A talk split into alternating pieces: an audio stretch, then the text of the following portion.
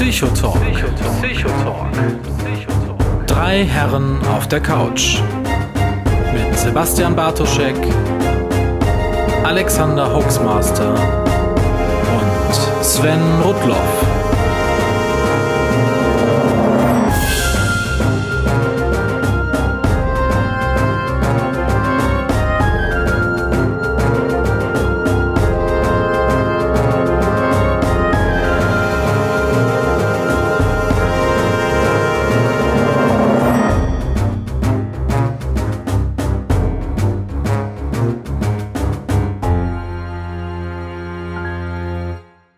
Berlin, Juni 1953. Bundeskanzler Konrad Adenauer spricht die Worte, wir werden nicht ruhen und rasten, bis auch Sie wieder Freiheit haben. 60 Jahre später freue ich mich sagen zu dürfen, wir sind wieder da. Herzlich willkommen, liebe Hörer da draußen in West, in Ost, in Mitteldeutschland zum Psychotalk. Wie immer mit den unvergleichlichen beiden Herren. Einmal aus Düsseldorf, der wunderbare Sven, The Grin Rudloff. Hallo Sven. Hallo Sebastian. Und aus dem hohen Norden uns zugeschaltet. Unser Bruder im Geiste, unser Psychologenkollege, unser aller Mentor. Alexander, the Hoaxmaster. Hoaxmaster. oh, der Mentor. Vielen Dank und einen wunderschönen guten Abend beim Psychotalk. Und ähm, äh, äh, äh, Sven, mach du mal. Äh, Sebastian, was? Ja. Äh, und der Mann, der uns mit diesem Zitat und dieser Einleitung gerade überwältigt hat, geradezu, äh, aus Herne zugeschaltet, der fantastische Psychologe, Autor, Journalist, man weiß es gar nicht, wir dürfen ja nicht so viel loben am Anfang, Sebastian Bartuschek. Hallo Sebastian. Die Mauer muss weg. die ist die schon weg. Die ist doch schon so. weg, ja. Verdammt, warum? Im Mittelalter war die noch gar nicht da. Ja, das ist genau das Thema. Mittelalter ist ja ein spannendes Thema, Sven. Da bist du ja im Moment drin. Ich weiß. Den Witz hatten wir aber schon vor Monaten auf Twitter. Beim, Mittel, beim Mittelalter muss ich ja immer an Gouda denken, ne? Oh ja, mag ich. Ja, wir sind ja wieder da. Ich glaube, das ist äh, gut, vor allem für uns. Es war äh, für, für mich ganz schön schwer, ohne euch Nasen äh, live. Das war tatsächlich nicht ganz einfach und wir müssen, glaube ich, an dieser Stelle zunächst mal ähm, so ein, zwei Dinge dazu noch verlieren. Also was natürlich allen klar ist, dass das MERP-Universum ähm, ja seinerzeit dann doch verstorben ist, irgendwann die Technik nicht mehr, leider nicht mehr so bereitstand, ähm, wie es früher war. Ähm, das hat dazu geführt, dass wir nicht nur äh, Streaming verloren hatten, sondern tatsächlich auch ähm, äh, die Homepage verloren hatten. Das war Wir besonders hatten ärgerlich. nichts. Wir hatten ja nichts. Das war der, das war unser D-Day. Das war, wir haben vor dem Nichts gestanden, in der Tat. Und da muss man zunächst mal sagen, was die Homepage angeht, einen riesen Dank an der Stelle. Und das ist wirklich sehr, sehr ernst gemeint für Sven oder an Sven, der äh, in Ah, Sebastian hat sich eine Jingle-Maschine gekauft. Mhm. Ähm, Chibo Shop. Vier Euro. Runtergesetzt. Hört man. Äh, der äh, Sven hat nämlich diese wunderbare neue Homepage aufgesetzt, ähm, die wir jetzt unser eigen nennen dürfen. Und äh, an dieser Stelle, ob- obwohl das jetzt gerade ein bisschen noch schwierig war, aber wir lernen auch noch dazu. Deswegen äh, hat es einen Moment gedauert mit dem Stream. Einen großen Dank an Xenem, die uns unter ihre Flügel genommen haben, so dass wir jetzt also bei Xenem streamen können und dürfen. Und das freut uns außerordentlich. Und ähm, Wir begrüßen unsere neuen Herrscher mit Ehrfurcht. das ist so. Ja, Ja. also und äh, Welcome, das, Und zwar Ehrfurcht im positiven Sinne. Mhm. Nicht so wie die Chinesen, sondern wirklich, wir freuen uns, beherrscht zu werden. Wir sind eigentlich die Grünen des Podcasting. Wir freuen uns, bevormundet zu werden. Sebastian wird schon wieder politisch. Das wollten wir eigentlich nicht, Sebastian. Ach, sind wir, sind wir hier gar nicht beim Bartocast? Nein. Irgendwas ist doch hier anders. Das Format ist der Psychotalk an dieser Stelle. Hier wurde Ähm, Alkohol versprochen. Ich, ich Ja. fang gleich an, ich fang gleich an, über die Insel zu reden, pass auf. Ich bin da skeptisch. Ähm, äh, sollen wir denn, äh, wir haben auch einen Gast noch dabei, den werden wir nachher aber noch ausführlich äh, vorstellen und hochleben lassen, würde ich sagen. Ähm, ein Thema, was ich gerne ansprechen wollen würde, weil mich das sehr bewegt hat in der Vergangenheit und weil ich das für ein ganz, ganz wichtiges Thema habe, das habe ich nicht mit euch abgesprochen, möchte es aber nicht desto weniger in all meinen Publikationen, die ich so habe, ansprechen und erwähnen, ist ein Blogbeitrag, den ich vor einiger Zeit gelesen habe, der mich sehr bewegt hat. Es war eine Frau, die dort geschrieben hat, anonym. Äh, und diese Frau äh, hat davon berichtet, dass sie ungebunden ist, bisexuell mit mehreren Männern und Frauen Sex hat. Sie schrieb ungefähr einmal im Monat einen anderen äh, Partner beim Geschlechtsverkehr.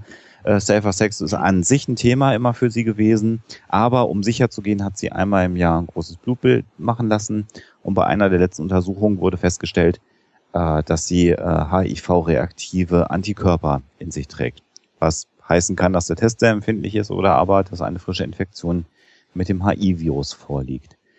Äh, in diesem Blogpost ähm, schreibt sie sehr bewegt darüber, dass ähm, sie alles weiß, was man wissen muss, dass sie aber dann doch wieder, wenn der Typ ihr gut gefallen hat, so in der Art war ihre Formulierung, ähm, sie dann gedacht hat, ach komm, muss auch mal nicht sein, ähm, auch mal ohne Gummi geht auch und im Moment eben in so einem Schwebezustand ist und eben nicht weiß, ob sie sich wegen so einer äh, ja, Leichtsinnigkeit letztendlich dann doch infiziert hat oder nicht.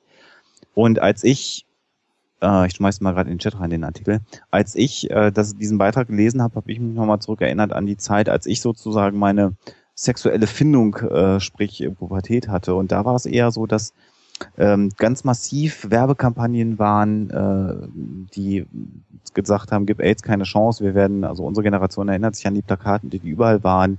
Wir erinnern uns an Hella von Sinnen, die, äh, die einen Werbespot hatte mit Rita, was kosten die Kondome durch den halben Supermarkt. Und ich bin in dem Bewusstsein aufgewachsen, dass Sex durchaus tödlich sein kann, denn man kann also eine schwer, sehr, sehr schwere, unheilbare Erkrankung bekommen.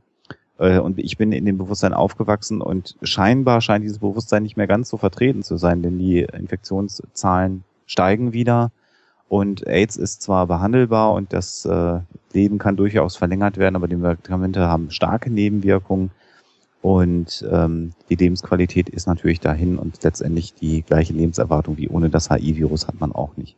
Also an dieser Stelle an all diejenigen, die das hören, die noch jung sind vielleicht, schützt euch einfach und macht nicht so einen leichtsinnigen Fehler wie die junge Dame in diesem Blogbeitrag. Ich hoffe mal, dass ein weiterer Test, der dann einige Wochen dauert, bevor man den machen kann, ergibt, dass der Test mal zu empfindlich war. Aber das finde ich ein ganz, ganz wichtiges Thema und ich äh, finde, das darf man auch ruhig mal ansprechen. Mhm. Vor allem sind Kondome aus einem ganz anderen Grund wichtig, äh, auch.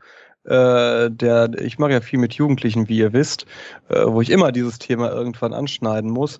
Was man nicht vergessen darf, ist, äh, dass ganz viele andere äh, Geschlechtskrankheiten wieder ja. auf dem Vormarsch sind. Ja. Äh, Herpes zum Beispiel äh, breitet sich äh, unglaublich aus durch äh, ungeschützten Oralverkehr und so weiter und so fort.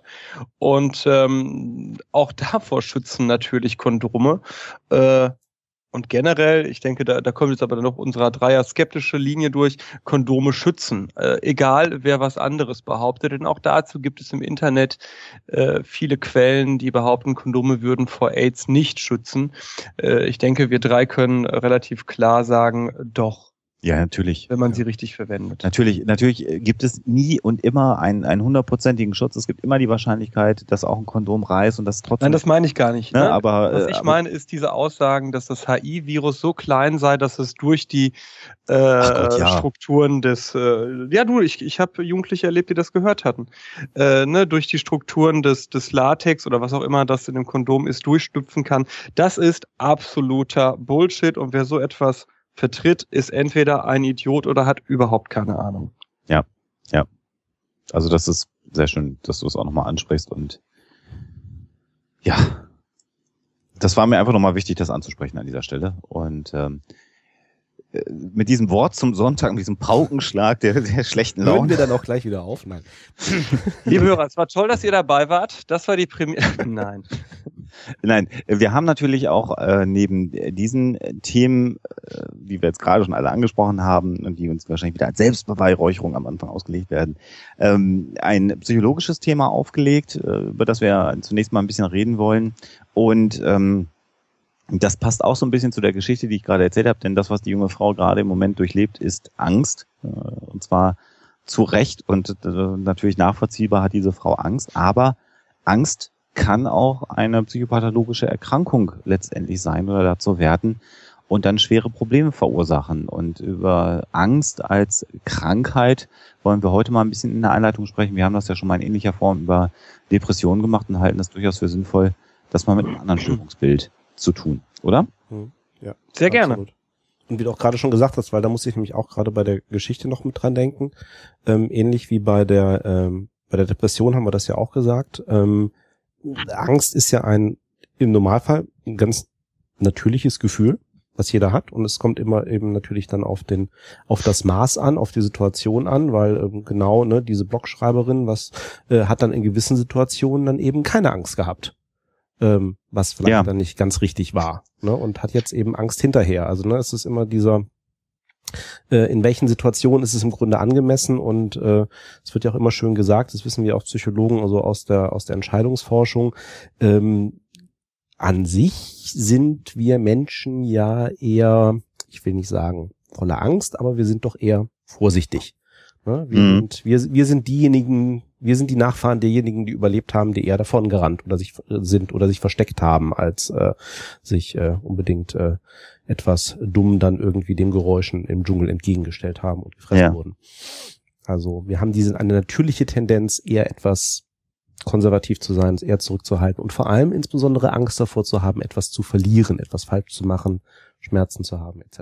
Was, wie gesagt, eigentlich ja erstmal gesund ist. Die Lebenserhaltend. Sprachfetischisten unter unseren Hörern fragen sich gerade das, was der Alexander und der Sven da beschreiben. Das ist doch gar nicht Angst. Und ja, ihr habt recht, das ist eigentlich auch nicht Angst vom Begriff her, sondern, und sowas in der Psychologie früher vor der kognitiven Wende auch üblich, das als Furcht zu benennen. Oh, Was Sven und Alexander da benennen. Mhm. Äh, sprich, also in der psychoanalytischen, äh, im psychoanalytischen Duktus ging man davon aus, Angst vor etwas Konkretem, real vorhandenen, Objektangst, wie Freud es nannte, das ist Furcht, während Angst etwas äh, Irrationales oder nicht auf einen äh, Gegenstand oder ein Objekt fixiertes Gefühl ist. mhm. Genauer eine Emotion. Hört, hört. War mir auch neu an der Stelle, aber Ja? okay. Ja, Okay? schön. Aber wie wird denn nur aus äh, Furcht oder wie man es auch immer formulieren möchte oder Angst ähm, äh, tatsächlich etwas, was was was krank macht? Ähm, äh, und das ist genau das, wo das wir reden wollen. Äh, und das kommt ziemlich häufig vor zunächst mal, denn äh, Angst als Erkrankung ist neben Depression fast eine der verbreitetsten ähm, psychischen Störungen, die es so gibt. Ne? Ich habe mal die Zahlen rausgesucht, also nicht, ich habe sie nicht rausgesucht, ich hatte sie noch von einer äh, Schulung, die ich zu psychischen Störungen gegeben habe. Da hatte ich unter anderem einen Fokus auf Rubin. Ähm, da ist vielleicht auch erstmal zu, wichtig zu unterscheiden, dass man äh, allgemein von phobischen Störungen mal äh, spricht, also von Angststörungen spricht, Mhm. wo aber eben Angst, Panik und generalisierte Angststörungen Mhm. drunter fallen. Mit jeweils unterschiedlichen Prävalenz, also Verbreitungsangaben. Ne? Ja. Und du kannst auch, äh, das ist das Spannende, du kannst auch eine Angststörung mit Panik diagnostizieren und du kannst eine Panikstörung mit Angst diagnostizieren. Und der Hörer ahnt es schon, der Zusammenhang zwischen Angst und Panik ist relativ groß.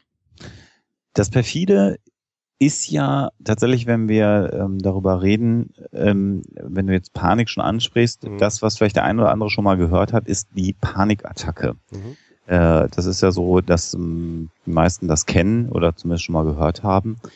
Ähm, aber was genau bei einer Panikattacke passiert, und das ist genau das, ähm, äh, wo eine psychische Erkrankung, wo man dann sagt, das ist ja nur im Kopf, äh, durchaus Einfluss auf den Körper dann auch nimmt, also äh, tatsächlich dann auch Auswirkungen hat, die messbar spürbar sind. Nämlich bei einer Panikattacke ist es so, dass in der Regel die Menschen anfangen äh, zu hyperventilieren, also sie haben ein Angsterleben.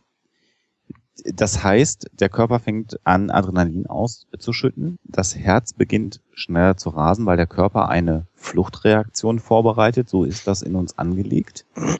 Und man nimmt wahr, dass sich was ändert im Körper. Und Mhm. das ist jetzt das Problem, wenn man reflektiert ist, kann man sagen, oha, ich habe mich erschrocken oder ich kriege gerade Furcht oder Angst. Ähm, aber das Problem bei einer äh, Angsterkrankung oder bei einer Panikattacke ist, dass das nicht ähm, ähm, Nicht funktioniert. Also Nicht das- funktioniert das an der beendet, Stelle, Das beendet, genau. das beendet, das beendet die Angst nicht, sondern es ist im Grunde ein Teufelskreis. genau. Der kommt, du nimmst also quasi wahr deine körperliche Veränderung, dass du Angst hast, ähm, und kriegst darüber noch mehr Angst und kommst aus diesem, aus diesem Zirkel nicht raus. Das heißt, eigentlich ähm, was ich musste, ich habe gerade gestutzt, als du gesagt hast, äh, ja, wenn man reflektiert ist an der Stelle, weil das Problem häufig ist dann bei den Panikattacken, man reflektiert das dann schon, man reflektiert nämlich, dass man Angst hat ja, und okay. äh, es verselbstständigt sich dann, ne? Also es kommt ja, okay, dieser Teufelskreis, äh, es bricht nicht aus und es verselbstständigt sich dann auch in der Art und Weise. Also ähm, das, was vielleicht, also wenn ich überhaupt weiß, was diese Panikattacke ursprünglich ausgelöst hat, selbst wenn dieses dieser Auslöser schon längst vorbei ist und weg ist oder wie auch immer, kann es eben gut sein, dass ich dass sich diese Panikattacke eben sozusagen selbst irgendwie erhält und dass man dann eben so halb darüber wahnsinnig wird, dass man aus diesem Angstgefühl nicht herauskommt. Ja. Weil man sich äh, auch dem ursprünglichen Reiz eben nicht mehr stellt. Also das äh, mhm. eine der wunderbaren Eigenschaften von Angst für die Therapie ist ja, dass ich Angst nicht unbegrenzt aufrechterhalten kann. Lass uns, ja? genau, lass uns, lass uns aber gerade nochmal die Panikattacke ein bisschen weiter beschreiben, okay, bevor wir, bevor wir, weil, mhm. äh, genau, also man steigert sich weiter rein in diese Situation. Das führt ganz oft dazu, dass die Menschen anfangen zu hyperventilieren. Das heißt, man atmet sehr viel und sehr schnell. Das heißt, im Körper, im Blut lagert sich Sauerstoff an. Das kann jeder mal ausprobieren, wenn er das möchte, wenn man sich also anfängt äh, hinzusetzen und anfängt zu hecheln, ganz schnell. Mhm und das eine gewisse Zeit lang macht, merkt man ganz schnell, dass irgendwann die Haut anfängt zu kribbeln. Äh, und die Tatsache, dass so viel Sauerstoff im Blut äh, vorhanden ist, führt auch dazu, dass sozusagen die Atmung generell sich anders verhält. Man kriegt ein Beklemmungsgefühl im, im Brustkorb. Und dann plötzlich kann es sein, dass man das Gefühl bekommt, eine Herzattacke zu haben. Und das ist ganz, ganz häufig der Fall, dass eine Panikattacke also etwas, was aus Angst entsteht, sich immer weiter steigert, in so starken körperlichen Auswirkungen mündet letztendlich, dass die betreffende Person denkt, ich habe einen Herzinfarkt, ich habe äh, Kribbeln im linken Arm, ich habe Beklemmung in der Brust. Was kann das sein? Natürlich eine Herzattacke. Mhm. Das viele, ja, auch, ja, bitte erstmal äh, weiter. Genau, viele ähm, äh, äh, angsterkrankte Menschen haben in der Regel drei, vier, fünf Aufnahmen in einer Notaufnahme in einem Klinikum wegen Herzrhythmusstörung oder einem Herzinfarkt, äh, wo man dann aber nichts mehr feststellt. Das heißt, die kommen in die Klinik und sagen, mein Gott, ich habe einen Herzinfarkt, die machen mit denen EKG, die werden untersucht, da wird der Blutdruck gemessen, da wird im Zweifelsfall festgestellt, dass der Mensch hyperventiliert hat und dann wird man ohne Befund nach Hause geschickt. Und es wird aber in der Regel nicht aufgelöst, ähm, was gerade passiert ist. Und das ist sehr perfide. Inzwischen, um es mal klar zu machen, Alexander beschreibt gerade das, was eine Panikstörung ist, auch wenn er von Angststörung spricht. Ja, okay. Ja, okay, ah, du hast recht. Damit es nicht durcheinander geht einfach. Ne? Ja, ja, gut, nee. aber Panikattacke und Panikstörung, also wie gesagt, wie du selber schon sagtest, die liegen ja relativ eng beieinander. Nein, nein, nein, nein, nein. Ich sagte Panikstörung und nicht Angststörung. Ja, ja. Genau. Aber Panikstörung. Weil du gerade Panikattacke und Panikstörung gesagt hast. Ach so. Also, okay. Hm? Nee, aber äh, ist ja gut, wenn einer auf die Begrifflichkeit achtet. Das ist schon, ist schon, ist schon gut. Das Problem ist also, dass man Glück haben kann und auf einen findigen Arzt treffen kann, der äh, sich mit psychosomatischer Medizin auskennt und der dann schon mal ansprechen kann, es könnte sein, dass sie gerade eine Panikattacke gehabt haben. Und dann kommt so ein zweiter Aspekt. Panikattacke, wenn man denn überhaupt mal davon gehört hat, das hat was mit psychischer Erkrankung zu tun, das habe ich nicht. Mhm. Mhm. Das können die viele dann auch gar nicht zulassen. Das würde ja bedeuten, dass sie im Kopf krank sind. Außerdem haben sie ja gemerkt, dass sie eine Enge in der Brust hatten und dass der Arm wehgetan hat und so weiter. Also wird das nicht angenommen. Das heißt also ganz oft gibt es mehrere Aufnahmen äh, in, im, im Krankenhaus äh, wegen einer Panikattacke. Was das auslösende Kriterium dafür ursprünglich mal gewesen ist für so eine Panikattacke, das hast, glaube ich, du äh, schon gesagt, Sebastian, ist manchmal gar nicht mehr nachvollziehbar. Also es mag durchaus mal irgendwann einen Grund gegeben haben, ein Ereignis, was so eine Panikattacke ausgelöst hat.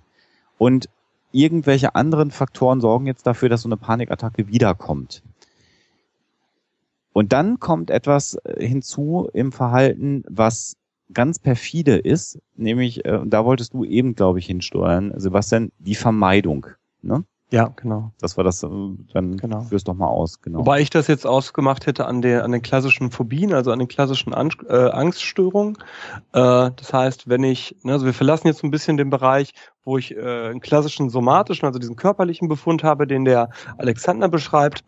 Aber angenommen, ich habe eine Spinnenphobie, dann habe ich Angst vor dieser Spinne oder vor Spinnen generell und für, äh, habe das diffuse Gefühl, dass mir etwas Schlimmes widerfährt, wenn ich nahe nochmal einer Spinne komme oder sie berühre. Ich vermeide jetzt die Spinne, die Spinnennähe, Spinne im Fernsehen und äh, dadurch habe ich das Gefühl, dass ich richtig gehandelt habe, denn es pass äh, passiert ja nichts Schlimmes. Also ich kriege eine äh, typische Verstärkung für das Vermeiden und das kann sich dann natürlich immer weiterziehen und auf andere Bereiche übertragen. Das heißt, zunächst kann ich vielleicht eine Spinne äh, nur nicht nach draußen bringen, wenn sie in der Wohnung ist, dann kann ich sie nicht sehen, dann kann ich sie nicht anfassen, dann kann ich sie nicht im Fernsehen ertragen, dann kann ich spinnenähnliche Sachen nicht sehen und so äh, kann sich eine Angststörung immer weiter auswachsen, bis sie äh, alltags äh, bedrohlich wird, also bis ich keinen geregelten Alltag äh, führen kann.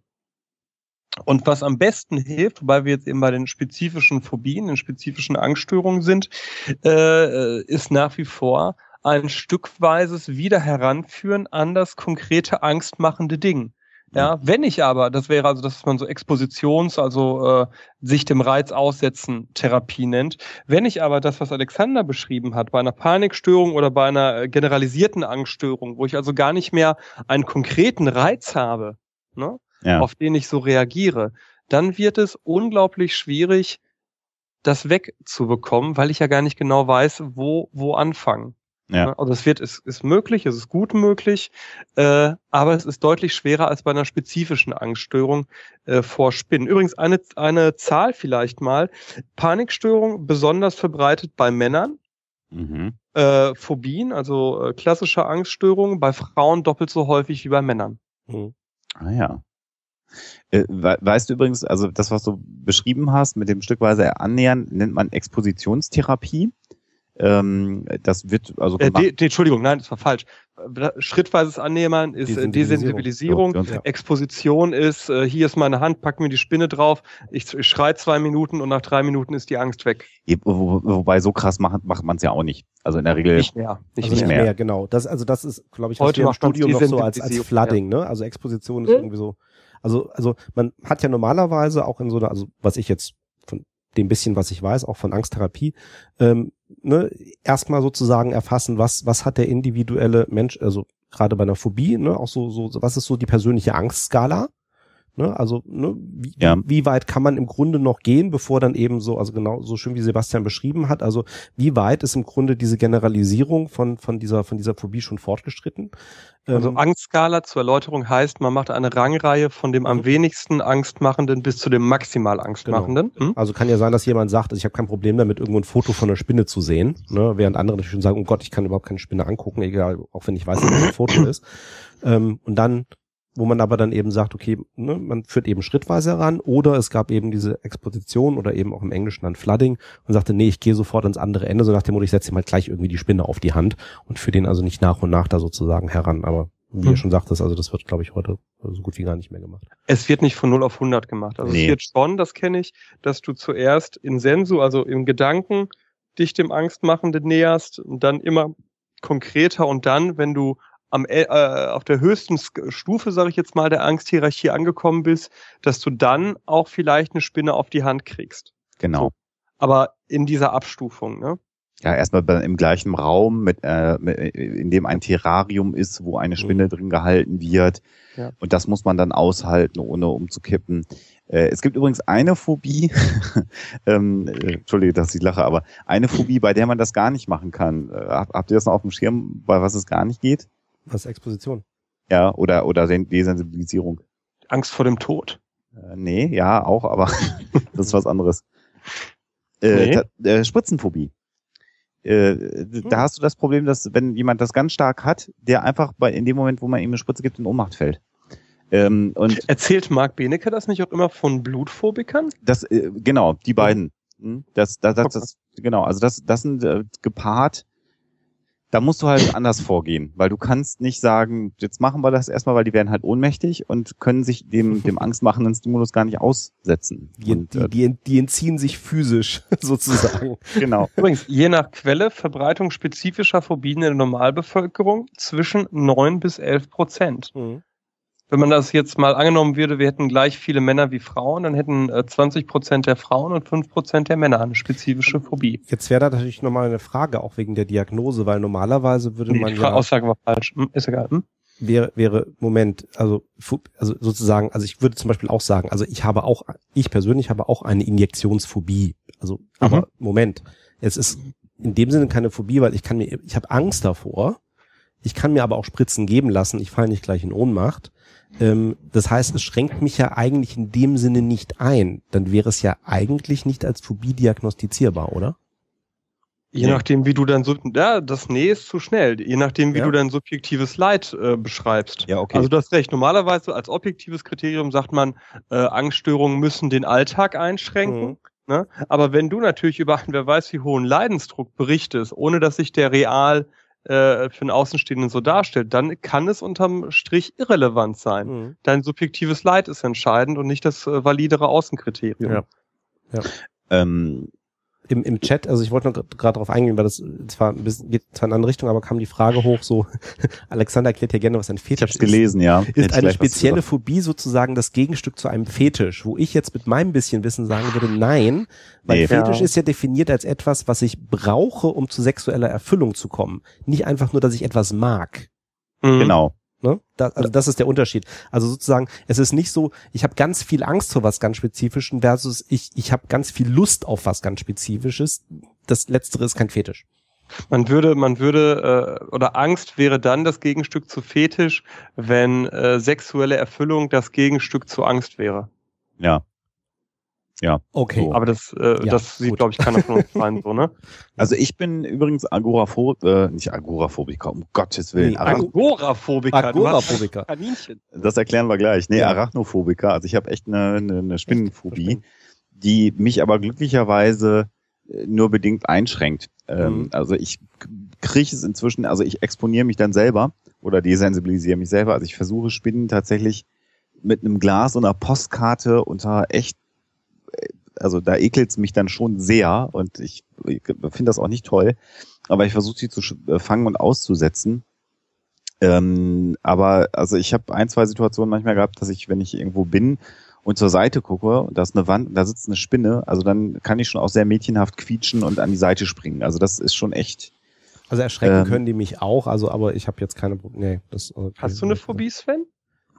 Ähm, ich also keine, keine, also wie, also was heißt Phobie? Ähm, wie gesagt, äh, also Blut, Blut und Spritzen mag ich nicht und ich mhm. habe jetzt auch ne, nach wiederholter Exposition auch festgestellt, ihr mögt euch erinnern, ähm, also Marc Benekes Vorträge, da wird mir dann schon ein bisschen wusi. Also, okay. du musst die ähm, Augen zumachen an bestimmten Stellen. Ähm, ich habe sie offen, das ist mein Problem. Also ich, also ne, ich, ich, ich, ich, ich stelle mich dem dann schon, aber ich merke halt, ich mag es eigentlich nicht. Deswegen okay. war auch so ein bisschen meine Frage, ne, was ist eigentlich so die, die, die, die Grenze dann zur Phobie? Also äh, es, es, es, es geht eigentlich. Mhm. Ähm, ich habe ein bisschen, glaube ich, äh, also Höhenangst so ganz leicht. Ähm, aber ansonsten eine echte Phobie eigentlich wüsste ich jetzt nicht. Nein, nein. Bei dir, Sebastian? Wespen. Oh. Oh, ja, ich kann Wespen noch nicht mal im Fernsehen ertragen. Oh. Ich schalte dann um oder gehe raus aus dem Raum. Ich, das Dumme ist, aber typisch Phobiker, ich weiß, dass das völlig irrational ist, ne? Aber du kannst nichts machen. Ich, ich, kann das nicht. Ich, äh, ich, ah, allein jetzt schon, wenn ich allein an diese, an diese Wespen. Scheiß, an diesem Kopf denke, dann habe ich genug. Ja, das ist, ich weiß gar nicht, wo ich, ich, ähm, ich äh, erkläre mir das dann immer so psychologisch, dass ich mal von, von einer Hornisse gestochen wurde, als ich Kröte war. Äh, aber ob das wirklich stimmt oder ob ich mir das so im Nachhinein gebastelt habe, aber Wespen geht gar nicht. Und ich habe das Gefühl, das wird auch nicht besser, sondern eigentlich eher schlimmer, weil ich mich tatsächlich äh, zunehmend vermeide, Wespen auszusetzen. Ähm, ich rationalisiere das dann aber auch. Ne? Also ich, ich mache mir dann eine, eine Vernunfterklärung, wo ich mir denke, ja gut, du hast zwar eine Phobie, aber so eine Wespe kann ja auch wirklich stechen. Mhm. Ja, ja, klar. Ja, gut, und guck mal, wie die das Fleisch zerschneidet ja, mit ihren scheiß Dreckskiefern. Übrigens, Sebastian glaubt an Wiedergeburt, ne? Der war mal eine Kröte. Ich war mal eine Kröte? Hast du gerade gesagt. Als ich Kröte war, hat mich mal eine Wespe gestochen. Oh. Oh. Oh. Ich, muss echt ne, ich muss echt eine Sekunde drüber nachdenken. Was meinst du? Ach so. Heute äh. singt für sie das Niveau. Na. ähm, was ich aber gerade schon, äh, da habe ich mir selber vorgegriffen, äh, vielleicht nochmal ansprechen wollte, waren die Agoraphobiker. Ich glaube, mhm. das ist auch nochmal eine Sache, die man vielleicht nochmal erklären sollte. Platzangst. Weil da können, können, können wir bitte, wo wir, wo wir drei Psychologen zusammensitzen, können wir da bitte auch nochmal aufräumen, dieses Platzangst? Also Platzangst ist nicht die Angst zu platzen, das kann man, denke ich, Platzangst ist nicht die Angst vor engen Räumen, sondern Platzangst ist die Angst vor offenen Plätzen, Agoraphobie, im Gegensatz zu engen Räumen, Klaustrophobie. Hm. Wobei Agoraphobie, äh, Sven hat natürlich recht, wie Sven eigentlich fast immer recht Fast hat. immer.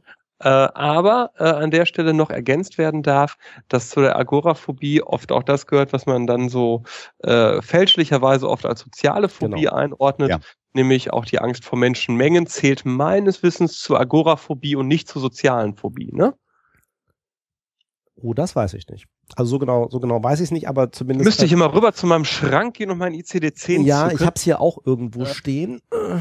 Wartet. Während ihr nachschlagt, ist also zumindest schon mal. äh, Nein, scheiße, entschuldigt.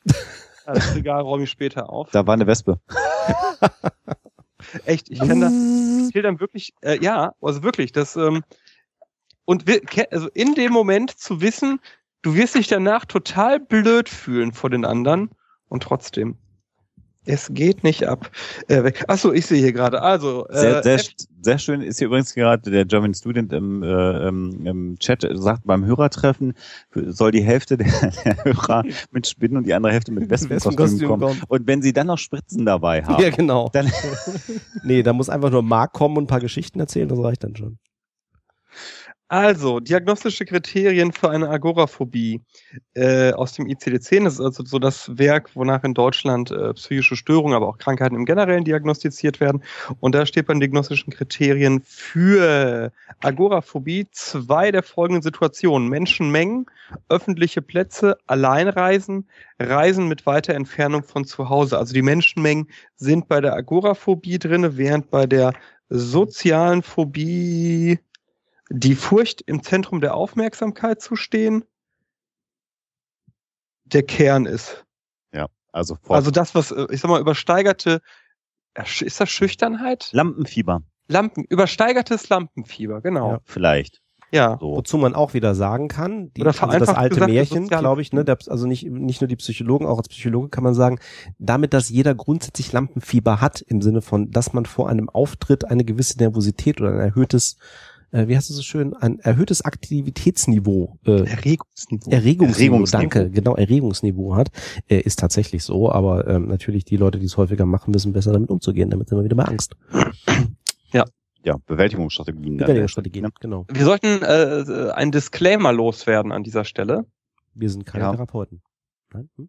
A, wir sind keine Therapeuten und alle Erklärungen, äh, liebe Hörerinnen und Hörer und Hörende, die Sie soeben gehört haben, entstammen den Gedankenmodellen der Verhaltenstherapie Mhm. und kognitiver Psychologie-Modelle. Oh ja, das ist gut, dass du ne? das sagst. Guter Die Punkt, Kolleginnen und Kollegen, die si- sich der Psychoanalyse, der tiefen Psychologie und ähnlichen pseudopsychologischen Verfahren widmen, äh, würden all diesen Aussagen nicht zustimmen. Das ist so, ja, die haben da andere Erklärungsmodelle für. Ja. Ähm, aber Da hast du Ser- natürlich Angst vor Wespen, weil du eigentlich in deine Mutter verknallt bist. Ja, wahrscheinlich ist das eher so eine Nee, Art nicht, Penisfurcht, weil der Stachel der, Der, Wespe, Stachel, ja, ja, klar. Und äh, die Angst vor der Penetration, Sie- ja. Ja, und, und, oh, jetzt wo er das sagt, und natürlich die, die, die Kastrationsangst durch das Schneidewerkzeug der Wespe, also in doppelter Form eine Bedrohung meiner Männlichkeit. Und das noch durch ein Tier, das man mit die dem weiblichen Genus zuordnet. Wobei ich an der Stelle sagen muss, ich halte ja für mich persönlich von den Theorien der Tiefenpsychologie auch wenig, Mhm. aber die Tiefenpsychologie kann durchaus ein effektives Therapiewerkzeug sein. Ähm, sie sind leider nur bisher einfach noch nicht, ähm, oder sie sind immer noch schuldig, das äh. Evidenz, evidenzbasiert nachzuweisen, was sie da tun. Und äh, Ah, nee, das sind sie nicht schuldig. Das muss man ja schon sagen. Es gibt ja äh, Meta-Analysen, die äh, Effekte auch für äh, psychodynamische Verfahren zeigen. Also da wollen wir fair bleiben. Aber Mhm. nicht- Wie sehen die Originalstudien aus, auf denen die basieren? Garbage in, Garbage out? Äh, nee, das ist schon Soweit- sehr ähnlich dem, was, was für Verhaltenstherapie gemacht wird. Also da die, die Kernfrage, die Kernfrage ist aber dabei eine andere, nämlich ist auch da Psychoanalyse drin, wo Psychoanalyse draufsteht. okay. Und da möchte ich heute ein ganz großes Ah, okay. Fragezeichen machen, weil die Erklärung, die wir hier jetzt gerade geliefert haben mit äh, ne, äh, die Wespe, die meinen Penis beschneidet und mich mit ihrem penetriert, ich glaube nicht, dass diese klassisch psychoanalytische Erklärung heute noch ein Psychoanalytiker nein, äh, von sich gibt. auf keinen Fall. Also zumindest nicht gegenüber dem Patienten. Richtig, genau. Ich habe zum Beispiel äh, hier die, die Frau Calvas, äh, das Interview hatte mir der Alexander ja netterweise vermittelt, die ist ja überzeugt, die Psychoanalytikerin. Ja, ne? ja, da rückt die auch nicht von ab. Ach so. Ja, und Ah. ist auch voll in dem Duktus drin, ne? Das Ja, ist, äh, ja, ja. Es gibt übrigens einen Bereich, damit ich mich jetzt auch mal outen kann, äh, wo ich Psychoanalyse oder Tiefenpsychologie gut finde, äh, und das ist bei Jungs Archetypen. Das funktioniert ganz gut, ne? Damit können die gut arbeiten, ne? Ja, und ich frage mich natürlich immer wieder, und deswegen finde ich dann auch so jemand wie Rupert Sheldrake interessant, wo kommen diese Konzepte her, die kulturübergreifend verstanden werden, Mhm. Der wenn weise, es die real nicht gibt. ja, der weise Alte und, und, und Der Ja. Schatten.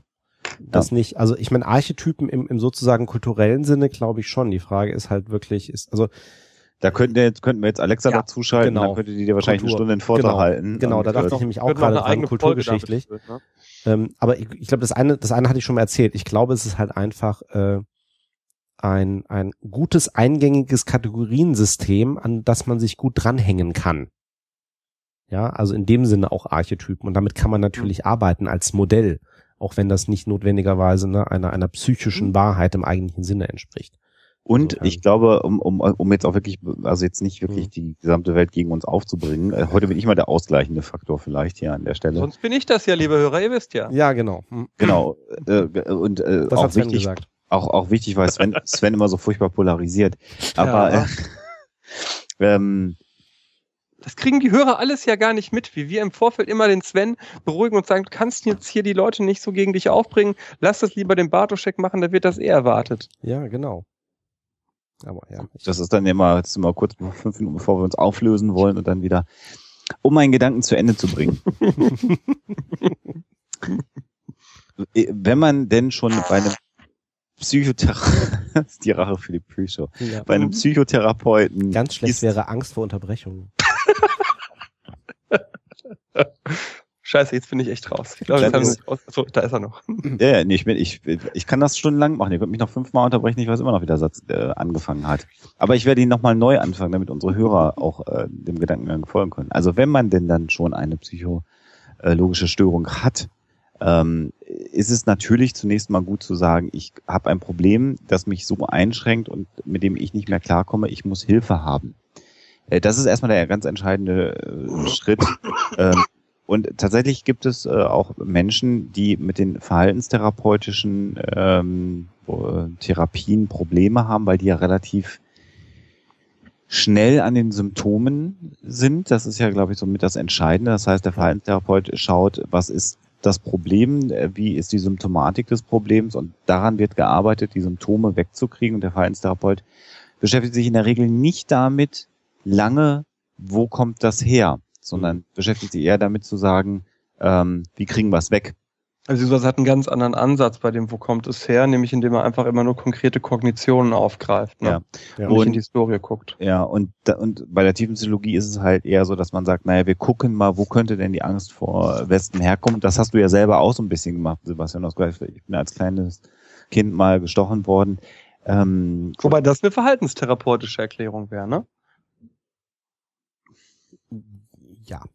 Weil sie nichts mit Psychodynamik zu tun hat. gut, okay, das wäre jetzt die Psycho ne? Gut, das wäre die Psychodynamik. Okay, hm, okay, ja, okay, hast du recht. Aber äh, gut, da ist jetzt die Wespe vielleicht auch ein falsches Beispiel. Ja gut, also eine dynamische Erklärung wäre, die Wespe ist ein Symbol für äh, den Onkel, der dir immer eine Backpfeife gegeben hat und bei dem im Garten gab es immer die Wespen und das hat dann im, obwohl das wäre auch schon wieder, Ja, genau. Nee, das, das wäre, nee, nee, das wäre klassisch äh, freudianisch. das wäre so, ne? Dann Und würde, den habe ich dann auch als, als Bedrohung meiner Männlichkeit erlebt, äh, konnte mich aber nicht dagegen auflehnen und habe es deswegen einem Symbol zugeordnet, das um die die Wespen. Aggression nicht auf ihn schieben zu müssen. Das sind die Wespen. Ja gut. So, da, beides kann ja Menschen helfen letztendlich. Ähm, äh, ist die Frage, wie effizient das eine oder andere ist und wie, wie genau dann die einzelnen Formen nachgewiesen sind. Mhm. Ähm, letztendlich ähm, ist es halt wichtig und deswegen machen wir ja auch diesen Spaß immer, dass wir hier Störungen durchsprechen, äh, dass man sagt, ich bin A nicht alleine, sondern es ist ganz, ganz häufig, ähm, ähm, Angst zu haben oder Depression zu haben und zum anderen dann, auch wenn es das Leben so sehr einschränkt, dann Hilfe zu suchen. Das, was wir nur so angerissen haben, gerade bei der Agoraphobie, lange vor, äh, Angst vor an- langen Reisen, also jemand, der schwer agoraphobisch ist, der verlässt irgendwann tatsächlich seine Wohnung nicht mehr. Und das ist dann wirklich dramatisch, weil das das Leben natürlich maximal einschränkt. Diese Menschen fahren nicht mehr Zug, diese Menschen fahren nicht mehr mit dem Auto irgendwo hin, sie gehen eigentlich auch gar nicht mehr auf die Straße, geschweige denn einkaufen. Und wenn sie es dann dann tun, sind sie voller Angst. Und das ist eigentlich mal ganz spannend zu sehen, ähm, wenn jemand ähm, unter Anspannung und Angst steht. Äh, wenn man da so ein bisschen ein geschultes Auge hat, kann man das durchaus wahrnehmen. Äh, wenn man im Supermarkt ist, kriegt man das vielleicht nicht immer mit. Aber da gibt es durchaus natürlich auch im Supermarkt, Sebastian hat die Zahlen genannt, äh, mit Sicherheit den einen oder anderen auch im örtlichen Supermarkt, der gerade unfassbar viel Angst hat, weil er gerade in, in dem Supermarkt sein muss und da einkaufen muss und man bekommt es einfach nicht mit. Ich habe dazu eine Frage. Vielleicht könnt ihr die beantworten, weil ich immer verpeilt habe, die zu recherchieren. Jetzt fällt sie mir gerade ein. Ähm, ich habe öfter mit äh, Agoraphobikern zu tun gehabt und ich habe mir immer eingeredet oder das so wahrgenommen, dass die schwitzen und der Schweiß bei denen anders riecht. Und irgendein Kollege sagte dann auch mal, ja, das ist äh, Angstschweiß, würde anders riechen als normaler Schweiß. Weiß einer von euch, ob das Coffee Table Talk ist oder stimmt? Aber kennt ihr, habt ihr diesen Geruch in der Nase, den ich meine? Nee, Wenn jemand nee, Angst hat, dann nee. riecht das doch anders. Also würde ich jetzt nicht sagen. Also, nee? ähm, also ah, okay. würde ich würde ich auch ja physiologisch weiß ich das nicht. Ähm, könnte mir versuchen, das jetzt herzustellen, aber ich glaube es eigentlich fast. Also, also weil ich nie falsch lag mit dem Eindruck, weil das kann, ne, ich, ich weiß, wie Beobachtungsfehler ablaufen. Ja, aber bisher war das immer so, wenn ich gerochen habe, jemand hat Angstschweiß, hatte ich immer, irgendwann kam ich auf den Punkt, dass er dann äh, tatsächlich auch Angst hatte. Ich kann das nicht belegen oder oder oder widerlegen. Ich habe da aber mein ein bisschen Bauchgrimm, was sicherlich der Fall ist, ist, dass ähm, wenn Menschen Angstreaktionen haben, andere Hormone durchaus im Schweiß und vor allen Dingen auch im Speichel sind, die man messen kann. Mhm. Äh, das durchaus. Äh, ob du die, ob du das dann aber wahrnehmen kannst, wage ich zu bezweifeln, ehrlich gesagt. Aber vielleicht hat ja jemand äh, die Muße, das mal für uns zu recherchieren, oder wir recherchieren das selber nochmal endlich mal nach. Genau. Äh, aber ich, ich, ähm, also meiner subjektiven Stichprobe nach ist das so, aber ich weiß, was meine subjektive Stichprobe wert ist, nämlich nicht viel. Das kann durchaus, ja, das ist eben so. Das müsste man mal ja, erste, erst, erste Suche natürlich nach, also habe ich natürlich parallel irgendwie gemacht nach dem Thema. Natürlich gibt, gibt es einige Untersuchungen, Einzeluntersuchungen dazu, wo irgendwelche Effekte da sind. Man könnte es natürlich auch wieder schön evolutions ähm, erklären. Also es gibt hier zum Beispiel eine Untersuchung, irgendwie habe ich gerade was gefunden, irgendwie von 2009, 2010, das ging irgendwie ziemlich durch die Presse, ähm, die, ähm, dass man sozusagen Angstschweiß, dass Angstschweiß von anderen unbewusst dazu führt, dass man selber ängstlicher und furchtsamer ist. Könnte man sich mhm. jetzt wieder herleiten. Was Sinn machen würde. Was ne? Sinn also machen würde, ne? Sinn würde Warnsignal. Ne? Ja. Aber wieder das alte Thema, einzelne Untersuchungen, keine Ahnung, müsste man mal gucken, ob es Übersichtsarbeiten dazu gibt. Ja.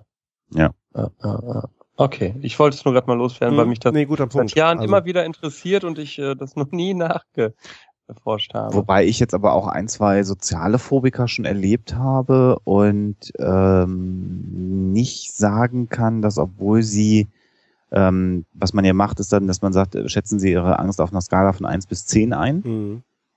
Also damit auch der Therapeut, also vorher hat man festgelegt, was ist eine zehn, was ist eine eins, äh, dass also sowohl Therapeut als auch der Patient wissen, um was es geht.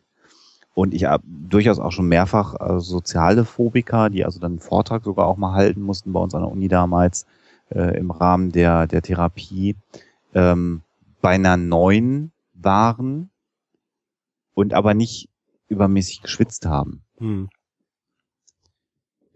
So, so, ich hab's andersrum, nur weißt du? Also ich, ähm, ich würde mich nie versteifen zu sagen, äh, wer Angst hat, der schwitzt so und so. Ich kann es dir nur so andersrum sagen, dass also, wenn immer ich jemand hatte, der riecht nach dem und dem Schweiß, war das auch jemand, der eine Angststörung hatte. Mhm. Und ich habe hier gerade den Zeitartikel gelesen, äh, den äh, jemand auch in den Chat geschmissen hat, der heißt Geruch der Angst. Jetzt ist äh, die Zeit natürlich kein klassisches Peer Review Magazin. Ähm, aber da wird das zumindest nahegelegt, dass es sowas geben könnte. Naja, okay, aber. Ähm, Interessanterweise heißt der Artikel, den ich hier von der Süddeutschen offen habe, ganz genauso. Ach. Mhm. Dann ist das wahrscheinlich ein DPA-Artikel. Nee, hier ist sogar ein Autor genannt. Also? Das macht ja nichts. äh, Mai 2010 ist der von der Süddeutschen. Der hier ist äh, Februar 2011, aber das heißt erstmal nichts. Nee, naja, Auch die. DPA hat Autoren. das stimmt. Kennt ihr euch da aus? Äh, hör auf. Wer ist denn der Autor bei, bei dir, Sven? Äh, Hanno Carisius. Okay, der hier heißt Björn Lohmann. Okay. Ähm, was ich aber noch, ähm, was mir noch einfiel zu dem Thema natürlich Geruch, so rum kann natürlich ein Schuh draus werden. Also ähm, physiologische Begleiterscheinungen von welchen Störungen auch immer äh, können natürlich sehr unterschiedlich sein. Es kann natürlich sein, dass es äh, äh, physiologische Merkmale gibt, die auch wiederum Angststörungen begünstigen. Ne? Und ne, also Mhm. von wegen Mhm. konfundierende Ah, Variable, ne? Mhm. ähm, Leute mit äh, Menschen mit äh, einer bestimmten körperlichen Veranlagung ähm, zeigen vermehrt die, was weiß ich, Schweißgeruch in einer bestimmten Art und Weise oder genau wie Alexander sagte, einfach äh, verstärkte Hormone in der einen oder anderen Richtung. Ähm, Mhm. Die kannst du vielleicht wahrnehmen, die ne, unterstützen aber auch sozusagen die Ausbildung von einer gewissen Störung. Ne, also ähm, so rum könnte ich mir vorstellen, dass ein Schuh draus Mhm. wird, wenn du sagst, dir ist aufgefallen, dass ne, in, in der Stichprobe, die du kennst von Leuten, die eben in dieser Art und Weise irgendwie sozusagen riechen, wenn sie schwitzen, dass die auch überdurchschnittlich eine, eine, eine Angststörung hat. Das kann ich mir vorstellen. Ja, Und die also waren alle übergewichtig. auch das Hormone, ne? Und das und, und zwar stark übergewichtig. Also wir reden jetzt hier nicht über über ne, so ein bisschen, also so wie ich übergewichtig bin, übergewichtig, sondern wirklich Wemser. Mhm. Und es gibt ja auch, also weil das hatte ich in anderem Zusammenhang auch schon mal, da haben wir gar nicht so drüber gesprochen, aber im Zusammenhang auch mit Angststörungen. Ähm, es gibt ja auch ähm, Untersuchungen, die nahelegen, dass zum Beispiel ähm, äh, durchaus äh, Kinder von ähm, Alkoholikern Mhm. ähm, zum Teil eine eine, eine höhere äh, Veranlagung auch zu, zu unter anderem auch Angststörungen haben. Mhm. Ähm, was aber in einigen Bereichen dadurch erklärt wird, dass man sagt, ja, kommt jetzt auch wieder auf das Geschlecht an. Es kann nämlich gut sein, dass ähm, zum Beispiel Männer depressiv sind oder Angststörungen haben, das mit Alkohol betäuben und darüber Alkoholiker werden und im Grunde Mhm. dann ihre Kinder ähm, dann eine andere, sozusagen, ein, ein Teil davon sozusagen eine Veranlagung erben, ähm, aber anders damit umgehen die werden dann halt nicht Alkoholiker, vielleicht weil sie eben vorsichtiger geworden sind durch das Beispiel ihrer Eltern, so nach dem Motto, ich will mit Drogen nichts zu tun haben. Ähm, aber dann plötzlich bei denen sich sozusagen die, die gleiche Veranlagung eben anders äußert. Das ist ja übrigens sowieso ganz häufig so, dass ähm, viele Menschen mit einer ähm, psychologischen Störung oder Erkrankung ähm, versuchen das selber zum Behandeln, äh, zu medikieren tatsächlich und da ganz häufig Alkohol das Mittel der Wahl ist. Äh, weil Alkohol Wobei ich bei solchen Aussagen immer vorsichtig bin, weil das behauptet man bei so ziemlich jeder psychischen Störung, ne? ja, aber also das es ist so, wie du sagst, aber ich bin vor, also weißt du, man muss nur aufpassen, dass man es nicht äh, falsch rum. Äh, Nein, nicht jeder, meine? nicht, nicht jeder Depressive trinkt oder nicht Nein. jeder Angstpatient trinkt oder jeder Psychotiker trinkt. Nein, ich meinte, ich meinte es genau andersrum. Nicht jeder, der trinkt, Trinkt- hat in ach so, Wirklichkeit nein. gemeint. das Ach so, auch oder nicht, nein. geht in beide Richtungen nicht. Nee, Natürlich genau. nicht. Nee, nee. Aber natürlich, äh, äh, jeder kennt Alkohol, äh, Alkohol enthemmt, Alkohol entspannt. Ähm, also es gibt ja einen Grund, warum man Alkohol auch gerne mal trinkt. Alkohol beruhigt. Also ne, kommt Ja. eben auch wieder auf die Frage der Menge an. Ne? Also Genau so ist das. Ja, Mhm. genau. Und insofern ist es natürlich äh, äh, und es ist eine leicht zugängliche Droge. Äh, ja, also eine der ja, verfügbarsten. eine der, der Genau. beiden noch verfügbaren, ne? Hm, was ist die andere? Tabak. Nikotin. Ach so, ja, Tab sorry, ja. Äh, Tabak. ich habe nie geraucht, deswegen ist es nicht so. Ja, Ich mache mich ja für beide immer stark. Und für weitere auch, aber das soll ein andermal erzählt werden. Da hätten wir ja schon das Thema für die nächste Psychotalk-Sendung für die. Einleitung, ne? Das stimmt. Ja, guck mal, da habe ich da gute Idee, oder? Haben wir nie drüber gesprochen, zack, haben wir ein Thema. Das wirkt, als, als ob das spontan wäre, ne? Ja, das Ja, das spontan wäre. so, ne? Ja. Ich glaube, da haben wir letzte Folge schon drüber gesprochen. Ach so, verdammt. Bin mir nicht Haben ganz sicher. Nein, also, aber wir hatten uns tatsächlich überlegt, ob wir dann eine, eine der nächsten Sendungen oder die nächste Sendung tatsächlich einmal zum Thema Drogen machen. Unter Selbsttest. Ja, das machen wir ja immer. Apropos, Ja, ich heute ja nur sehr eingeschränkt. Ja, warum eigentlich? Also ich habe die Begründung nicht verstanden, dass weil du aus deinem Büro sendest, du keinen Alkohol trinkst. Das Büro ist nicht gleich seiner Mein Wohnung. Büro ist zwölf Kilometer von meinem Wohnort entfernt. Aber du bist selbstständig, warum hast du keinen Alkohol in deinem Büro? Ich, ich habe auch Alkohol hier und ich trinke den natürlich auch, aber ich muss ja auch noch mit dem Auto zurückfahren. so. Also, und ich bin der Meinung als MPU-Vorbereiter, dass Alkohol äh zumindest bei mir nicht ans Steuer gehört. Äh, und eigentlich bei keinem, bei meinen Kunden natürlich äh, im Rückschau schon, sonst wären es ja nicht meine Kunden. Äh, Klammer auf, MPU, medizinisch-psychologische Untersuchung ja. bei, ja. Der Idiotentest. Der Idiotentest. Sogenannte Idiotentest. Der sogenannte Idiotentest, wenn man seinen Führerschein verliert. Apropos Idioten, man glaubt ja, dass die Menschen im Mittelalter im Vergleich zu uns heute ein wenig wie Idioten waren.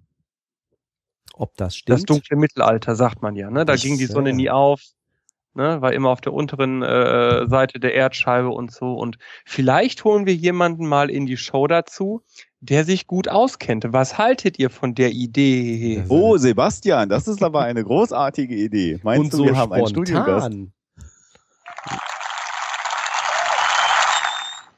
Klingt immer noch schlecht. Ja, ja ich weiß, ich weiß. Aber ich glaube, wir haben einen Studiogast. Ich schau mal nach. Was sehe ich denn da? Wer ist denn da? Wer kommt denn da aus seinem ah. Loch gekommen? Ja, hallo. Guten da Tag. ist er. Da ist Wer er. ist das denn? Das hört sich doch an. So ganz spontan äh, mal reingeschaltet, ja. Hallo. Hallo. Hörer, diese Stimme kennt ihr vielleicht. K könnt ihr kurz raten, wer das ist? Wir haben hier mal Zeitverzögerung. Sagt mal, wer ist das? Genau.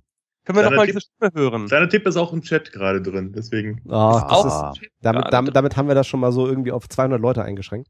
Ja, da ist er, der Elektrobier. Wunderbar. der Buller, sagt Tomé. Und äh, ich hoffe, dass Tomé Tomé ausgesprochen wird. Äh, und Tomé hat an der Stelle recht. Und der German Student auch. Ihr habt beide recht. Ihr, ihr seid so gut. Herzlich willkommen beim Psychotalk. Der Butler, der Butler. aka Mirko Gutja. Und wenn es einen gibt, der sich mit dem Mittelalter auskennt, dann bist du das, Mirko, ne? Naja, so weit würde ich jetzt nicht gehen. Äh, ich muss ja auch einschränkend sagen, ich bin ja eigentlich kein Historiker, sondern Archäologe. Aber ja, so ein bisschen was habe ich schon mal gehört, ja, durchaus. ja, natürlich kennst du, sonst hätten wir dich doch gar nicht eingeladen. Jetzt, jetzt äh, hör mal mit dieser scheiß äh, Bescheidenheit hier auf. Ja. Ich meine, habe mich anstecken lassen. Von wem? Guter Einstand.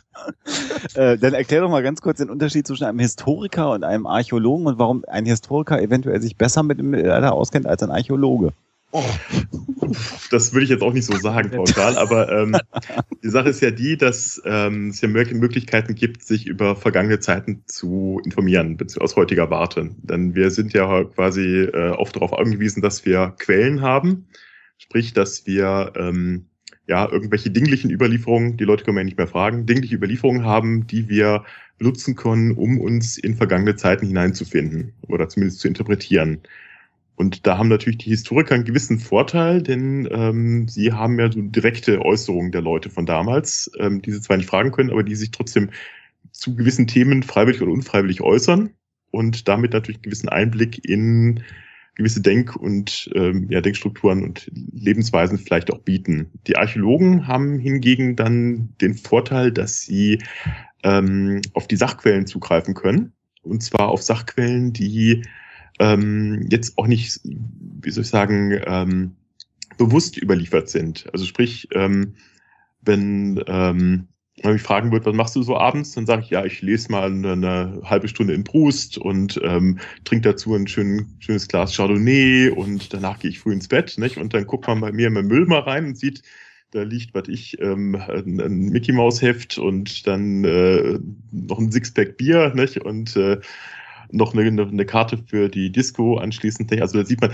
ähm, was ich so erzähle oder was ich schreibe, das ist natürlich was ganz anderes als das, was ich vielleicht wirklich getan habe. Und da sind die Archäologen vielleicht einen gewissen Vorteil, weil mhm. sie einen direkteren Zugang vielleicht auf Dinge haben, die die Leute vielleicht nicht überliefern wollten oder konnten oder überhaupt nicht dran gedacht haben. Gerade im Mittelalter natürlich, ähm, da hat man einfach vieles gar nicht geschrieben, weil es einem zu banal war. Mhm. Und damit hat der Archäologe natürlich einen ganz anderen Zugang. Und oder, es gibt natürlich noch mehr Sachquellen. Ja, ja oder, oder ich könnte mir vorstellen, dass Dinge nicht geschrieben wurden, weil einfach diejenigen, die geschrieben haben, sich nicht für das interessiert haben, was die anderen, die es gemacht haben, gemacht haben. Das kommt noch hinzu, natürlich. Gerade im Mittelalter ist es natürlich so, da wird vor allem über die Eliten äh, gesprochen, also die, die Fürsten, Könige, Bischöfe, etc. Aber ähm, 95 Prozent der Menschheit ist da völlig außen vor. Das sind die Bauern, die Leute, die die Arbeit verrichten. Über die wird nicht geschrieben, die schreiben selbst nicht, weil sie nicht schreiben und lesen können. Mhm. Und die kommen vielleicht mal irgendwo vor, weil sie sich ähm, irgendwie extraordinär benommen haben, also sprich äh, gegen das Gesetz verstoßen, gegen ähm, irgendwas Besonderes getan haben. und dadurch dann überhaupt in den Fokus derjenigen, die schreiben, geraten sind. Aber das, das haben ja die, die meisten äh, Hörer wahrscheinlich äh, außer dieser ähm, Archäologen-Doku-Reihe, ne, hier äh, Indiana Jones, relativ wenig Einblicke äh, darin bekommen, wie so der Alltag eines äh, Archäologen aussieht.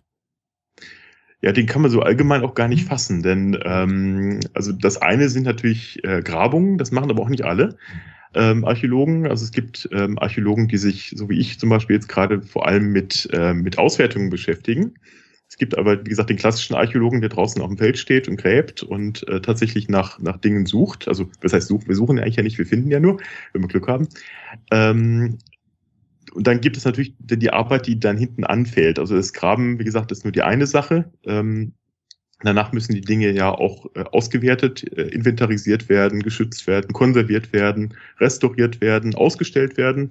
Auch ausstellen ist was, was ich mache zum Teil. Ähm, und das ist natürlich ein ganz Rattenschwanz, der einem aber so jetzt so präsent wahrscheinlich nicht ist, wenn man nur an Archäologie denkt. Mhm. Meine Frau findet ja deinen Job richtig äh, cool, äh, wann immer man jetzt auch ernsthafte Dokus sieht über Archäologen, äh, ist sie total begeistert von dieser kleinen in klein Arbeit. Ich sage das jetzt mal für mich überraschend, äh, boulevardesk vielleicht an der Stelle. Ey, das würde mich so anpissen, wenn ich Tage damit verbringe, irgendwas zusammenzusetzen und am Ende habe ich vielleicht einen Oberschenkel-Halsknochen von irgendeinem scheiß Mammut fertig. Ist man nie genervt als Archäologe und denkt sich, Alter, wofür machst du das hier eigentlich? Ja, ich glaube, sowas hat man in jedem Job, oder?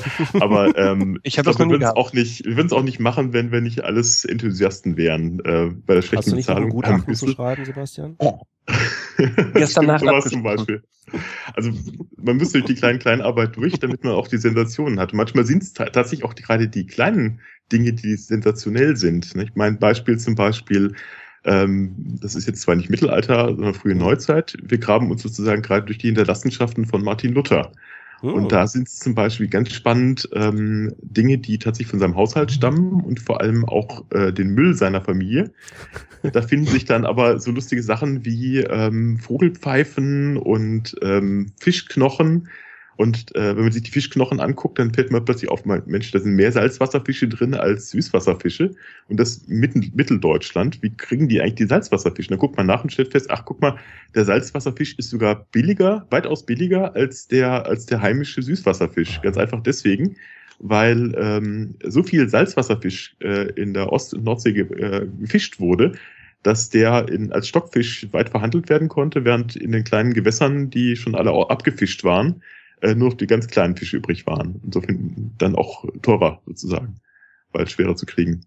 Also so, solche Sachen, das sind total spannend, wie, wie ich das. Mhm. Ich jetzt, hast nicht, du zweimal gesagt, so jetzt hast du zweimal gesagt, äh, dies und jenes sei gar nicht Mittelalter. Genau, was ist denn Mittelalter? Was ist denn Mittelalter? Ja, schöne Überleitung.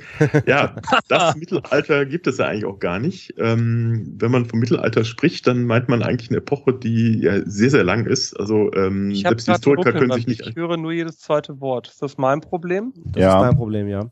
Okay. okay. Geh mal ein bisschen näher ran, vielleicht hörst du mich nee, nee, nee, das, du bist nee, Sag nur am. Alles gut.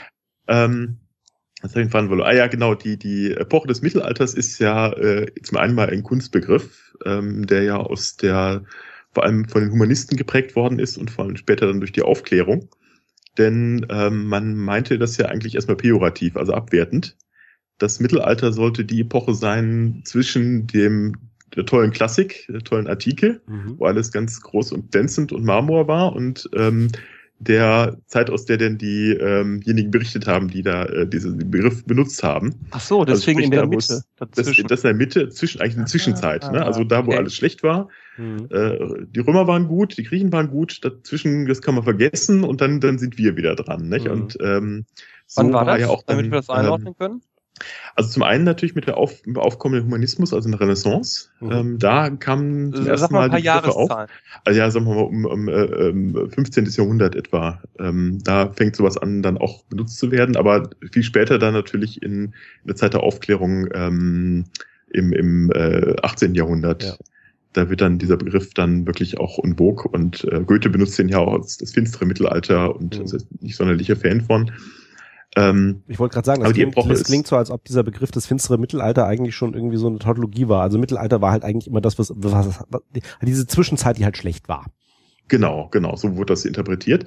Ähm, denn tatsächlich sind ja auch einige Kulturerrungenschaften, Anführungszeichen, die verloren gegangen. Ähm, die Kunst hatte etwas, anfangs jedenfalls, etwas anders ausgesehen als bei den Römern. Ähm, das war ja gerade das, was man dann in der, Renaissance wiederentdeckte, eben die, die klassischen Proportionen und ähnliches, was die Römer ja schon zum Teil kannten. Ähm, oder kannten, besser gesagt.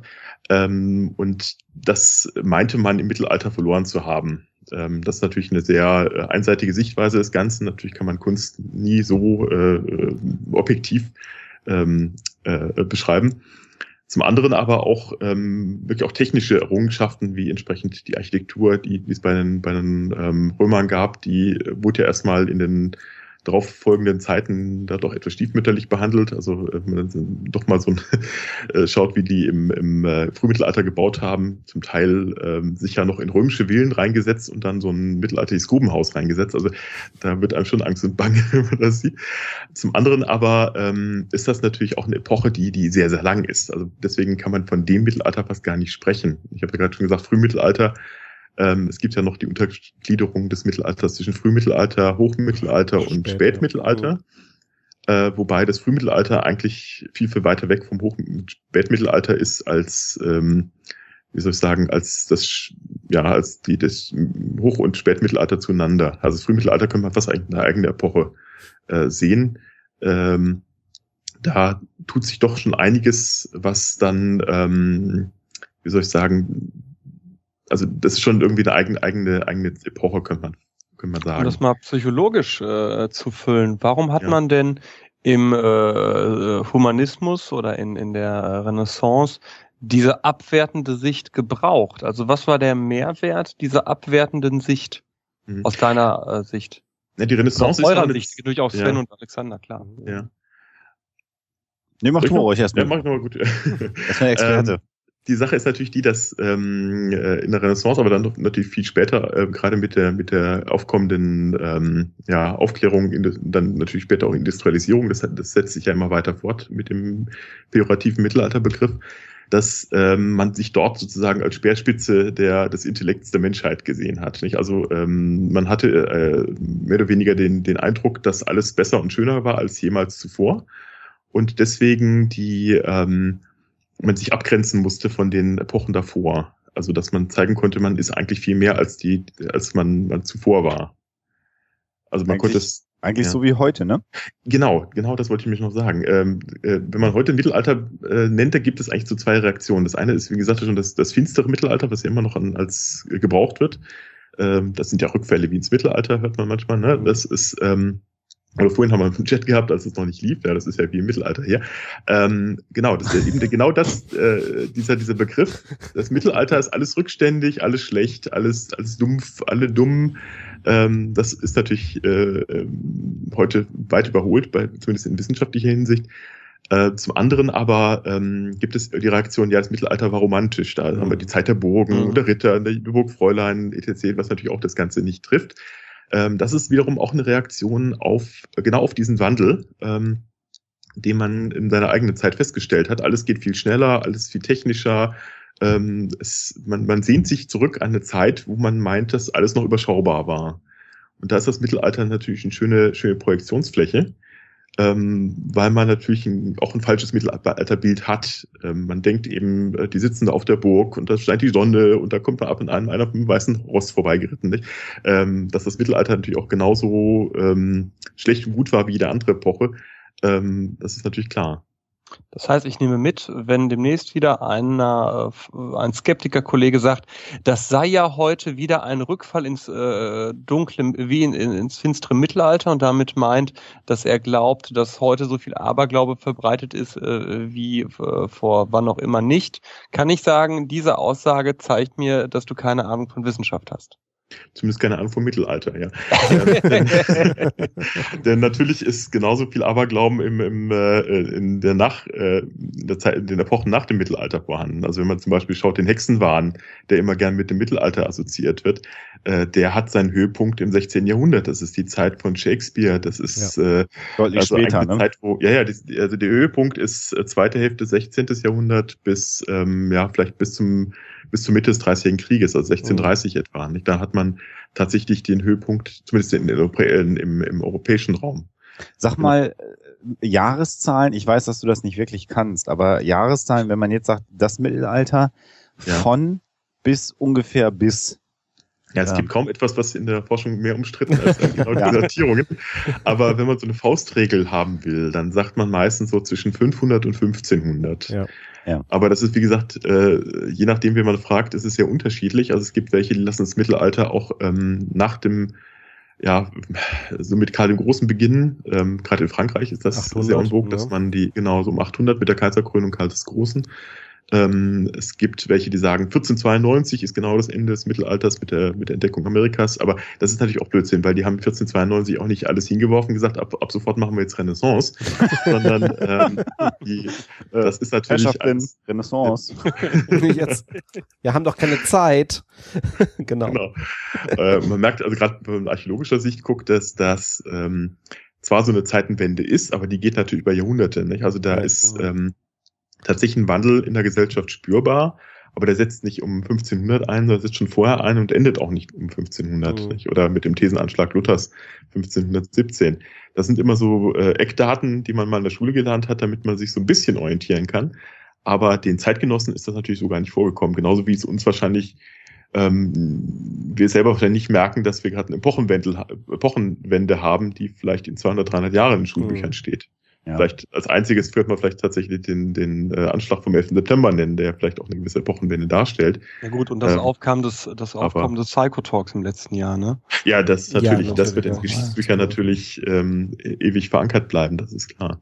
Aber ich finde das ganz spannend, äh, dass du, dass du sagst, sie haben da nicht den, den, den Kugelschreiber, äh, hatten sie nicht, oder den, den Stift fallen lassen. Weil das ist genau, die, genau diese Vorstellung, die, die mich auch jedes Mal furchtbar aufregt, wenn es um äh, ganz anderes Thema, aber die zwei Sätze nehme ich mir gerade mal, das Aussterben der Dinosaurier geht. Mhm, ja, ja. Und jetzt glaub auch ich ich weiß, ja. was du jetzt für einen Bogen machst. Weil, pass auf, da, da ist ja auch so, dass gesagt wird, naja, es hat einen äh, äh, Meteoriteneinschlag gegeben und dann Ja. sind die Dinosaurier ausgestorben. Also ich Ja. glaube, in vielen Köpfen ist das Bild, Meteorit schlägt ein und binnen drei Tagen fallen alle Dinosaurier tot um und dann zack sind die Säugetiere da. Dass nach diesem Meteoriteneinschlag und dem endgültigen Aussterben der Dinosaurier auch mehrere Tausende, wenn nicht zehn oder gar hunderttausend Jahre gelegen haben, ist den Leuten gar nicht präsent, sondern äh, offensichtlich gibt es also wie 1492 Entdeckung Amerikas, zack, Mittelalter vorbei. Aber ich Äh, glaube Meteor- schon, dass bei dem Einschlag des Meteoriten auf einmal mit einem Schlag doch große Teile der äh, damals lebenden Bevölkerung ausgelöscht waren. Das ja, aber es ging ja darum, dass quasi die beherrschende Rasse, die bei Millionen Ach so, Jahren, ach so, ah, okay. Dinosaurier, ja, genau. also der, Das der ist- Typus, der Typus Dinosaurier ist ja dann, nicht der, die haben ja noch ein bisschen weiter gelebt. Wahrscheinlich ist auch halt ein die bisschen genau leben eigentlich noch heute, wenn man so will. Nicht? Also Als die Hühner habe ich gehört. Die Hühner Ja, sollen die ja die äh, Saurier der, also sollen ja tatsächlich, das ist jetzt mal kein Shit-Talking, was ich hier betreibe, sondern die Hühner sollen ja die Nachfahren der Dinos sein, ne? Vögel im Allgemeinen. Vögel Vögel, ja, sind genau. Dinosaurier. Also Nachfahren, sagen wir so. Ich glaube, Ja. da lehnen wir uns jetzt ein bisschen biologisch aus dem weit aus dem Fenster. Ja, ja, ja. Aber, Ja, aber, Aber das soll ja also die, die, die Dinosaurier, die wir im Kopf haben, sind die äh, nicht vogelartigen Dinosaurier, weil die Vögel gibt's noch.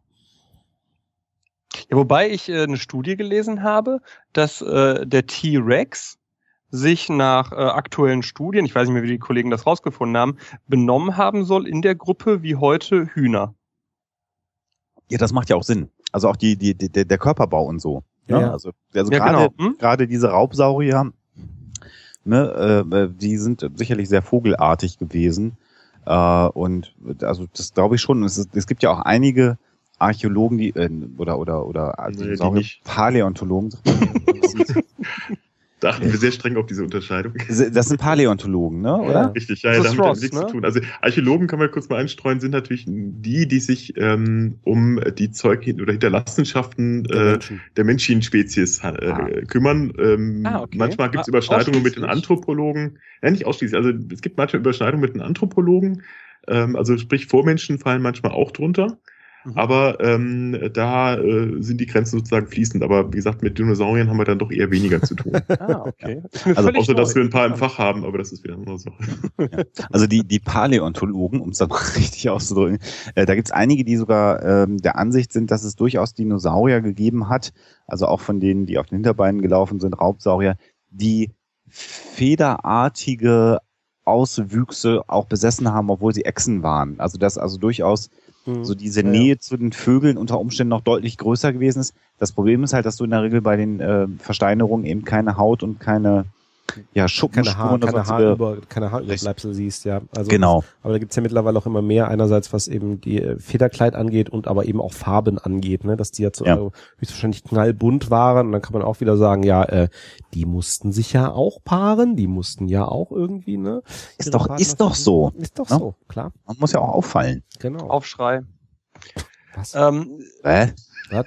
Ah, aber schon Mittelalter. So Aufschrei haben wir irgendwas genau, Mittelalter. Ich habe ja. gelernt, äh, ähm, äh, Mirko, aus Büchern von äh, Heribert Illich, die ich tatsächlich zu Hause stehen habe. Also eins, das habe ich auch komplett gelesen. Ähm, also habe ich wir, wir halten fest, Sebastian Bartuschek hat ein Buch komplett gelesen. Ja, und das war von ihm. Herzlichen Glückwunsch. Das ist, das ist übrigens bitte jetzt hier, äh, hier eine Pottperle, ne? Mach mal weiter, Sebastian. Für mich selber. Einfach für mich mal, weil ich es kann.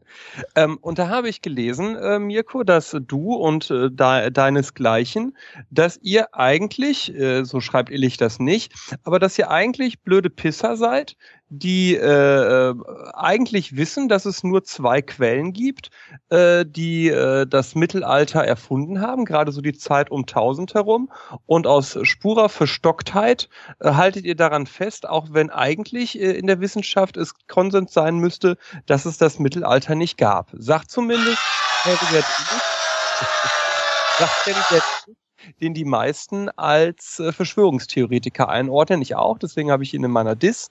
Äh, was sagst du als Archäologe dazu? Er hat, er hat natürlich völlig recht. Wir halten natürlich daran fest, damit wir unsere Arbeitsplätze nicht verlieren. Nein, völliger Quatsch. Ähm, äh, der gute Herr Illich hat natürlich ähm, äh, sich wie oft das Verschwörungstheoretiker natürlich also gewisse Aspekte rausgepickt, die er dann äh, entsprechend natürlich mit Schwarz-Weiß-Malerei ähm, besonders hervorhebt, ähm, die es vielleicht zum Teil tatsächlich gibt, aber die er natürlich äh, in seinem Sinne interpretiert. Ich glaube, das. Ähm, machen wir mal konkret. Gibt es natürlich. nur zwei Quellen aus der Zeit? Nein, es gibt, äh, ich habe vorhin mal nachgeschlagen, spaßeshalber, 7000 Dokumente aus dieser Zeit, also die ja, auch nicht alle mehr. gefälscht sind, wie, ja, ja, durchaus. Ähm, du musst dagegen halten, immerhin 7000 aus der römischen Epoche sind es eine Handvoll, glaube ich, die noch überlebt haben. Wir gleich daneben halten. Ähm, es gibt aber auch welche, die glauben, die römische Epoche ist erfunden. Ähm, ja, Als nächstes sagst du noch, Asterix gab's nicht, echt. Ja, das, das Wen haben wir uns da eigentlich eingeladen? Echt, ja. Weil lustigerweise Asterix gab es zwar nicht, aber es gab einen Obelix. Äh, da gibt es tatsächlich eine, eine Überlieferung eines römischen Grabsteins eines ähm, äh, gallischen, äh, also so, so ein romanisierter. Äh, Was habe ich angefangen? Gallier als Obelix bezeichnet. Ja, aber das wird jetzt zu weit. Ich weiß auch die Quelle nicht mehr ganz genau, müssen wir nochmal nachschlagen. Aber das gibt's tatsächlich. Ähm, ja, ähm, ich glaube, Opelus heißt auch nur so viel wie dicklich oder sowas. Das erfundene Mittelalter, lenkt nicht ab. Äh, ja. Der will sich nur rausreden. Typisch ja. Theoretiker. Nee, ähm, äh, Herbert Illich meint ja, dass alles im, zwischen dem siebten Jahrhundert und dem Jahr 1000 erfunden sei. Ähm, unter anderem hat er damit auch Karl den Großen äh, wegdiskutiert.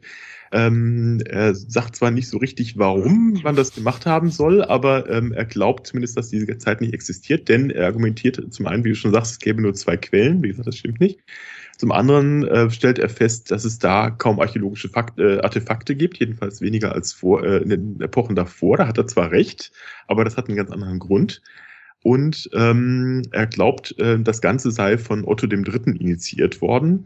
Wenn ich es richtig noch irgendwo mal gelesen habe, dann meinte er, damit der das Jahr 1000 feiern könnte äh, weil er, ähm, warum auch immer, das machen wollte.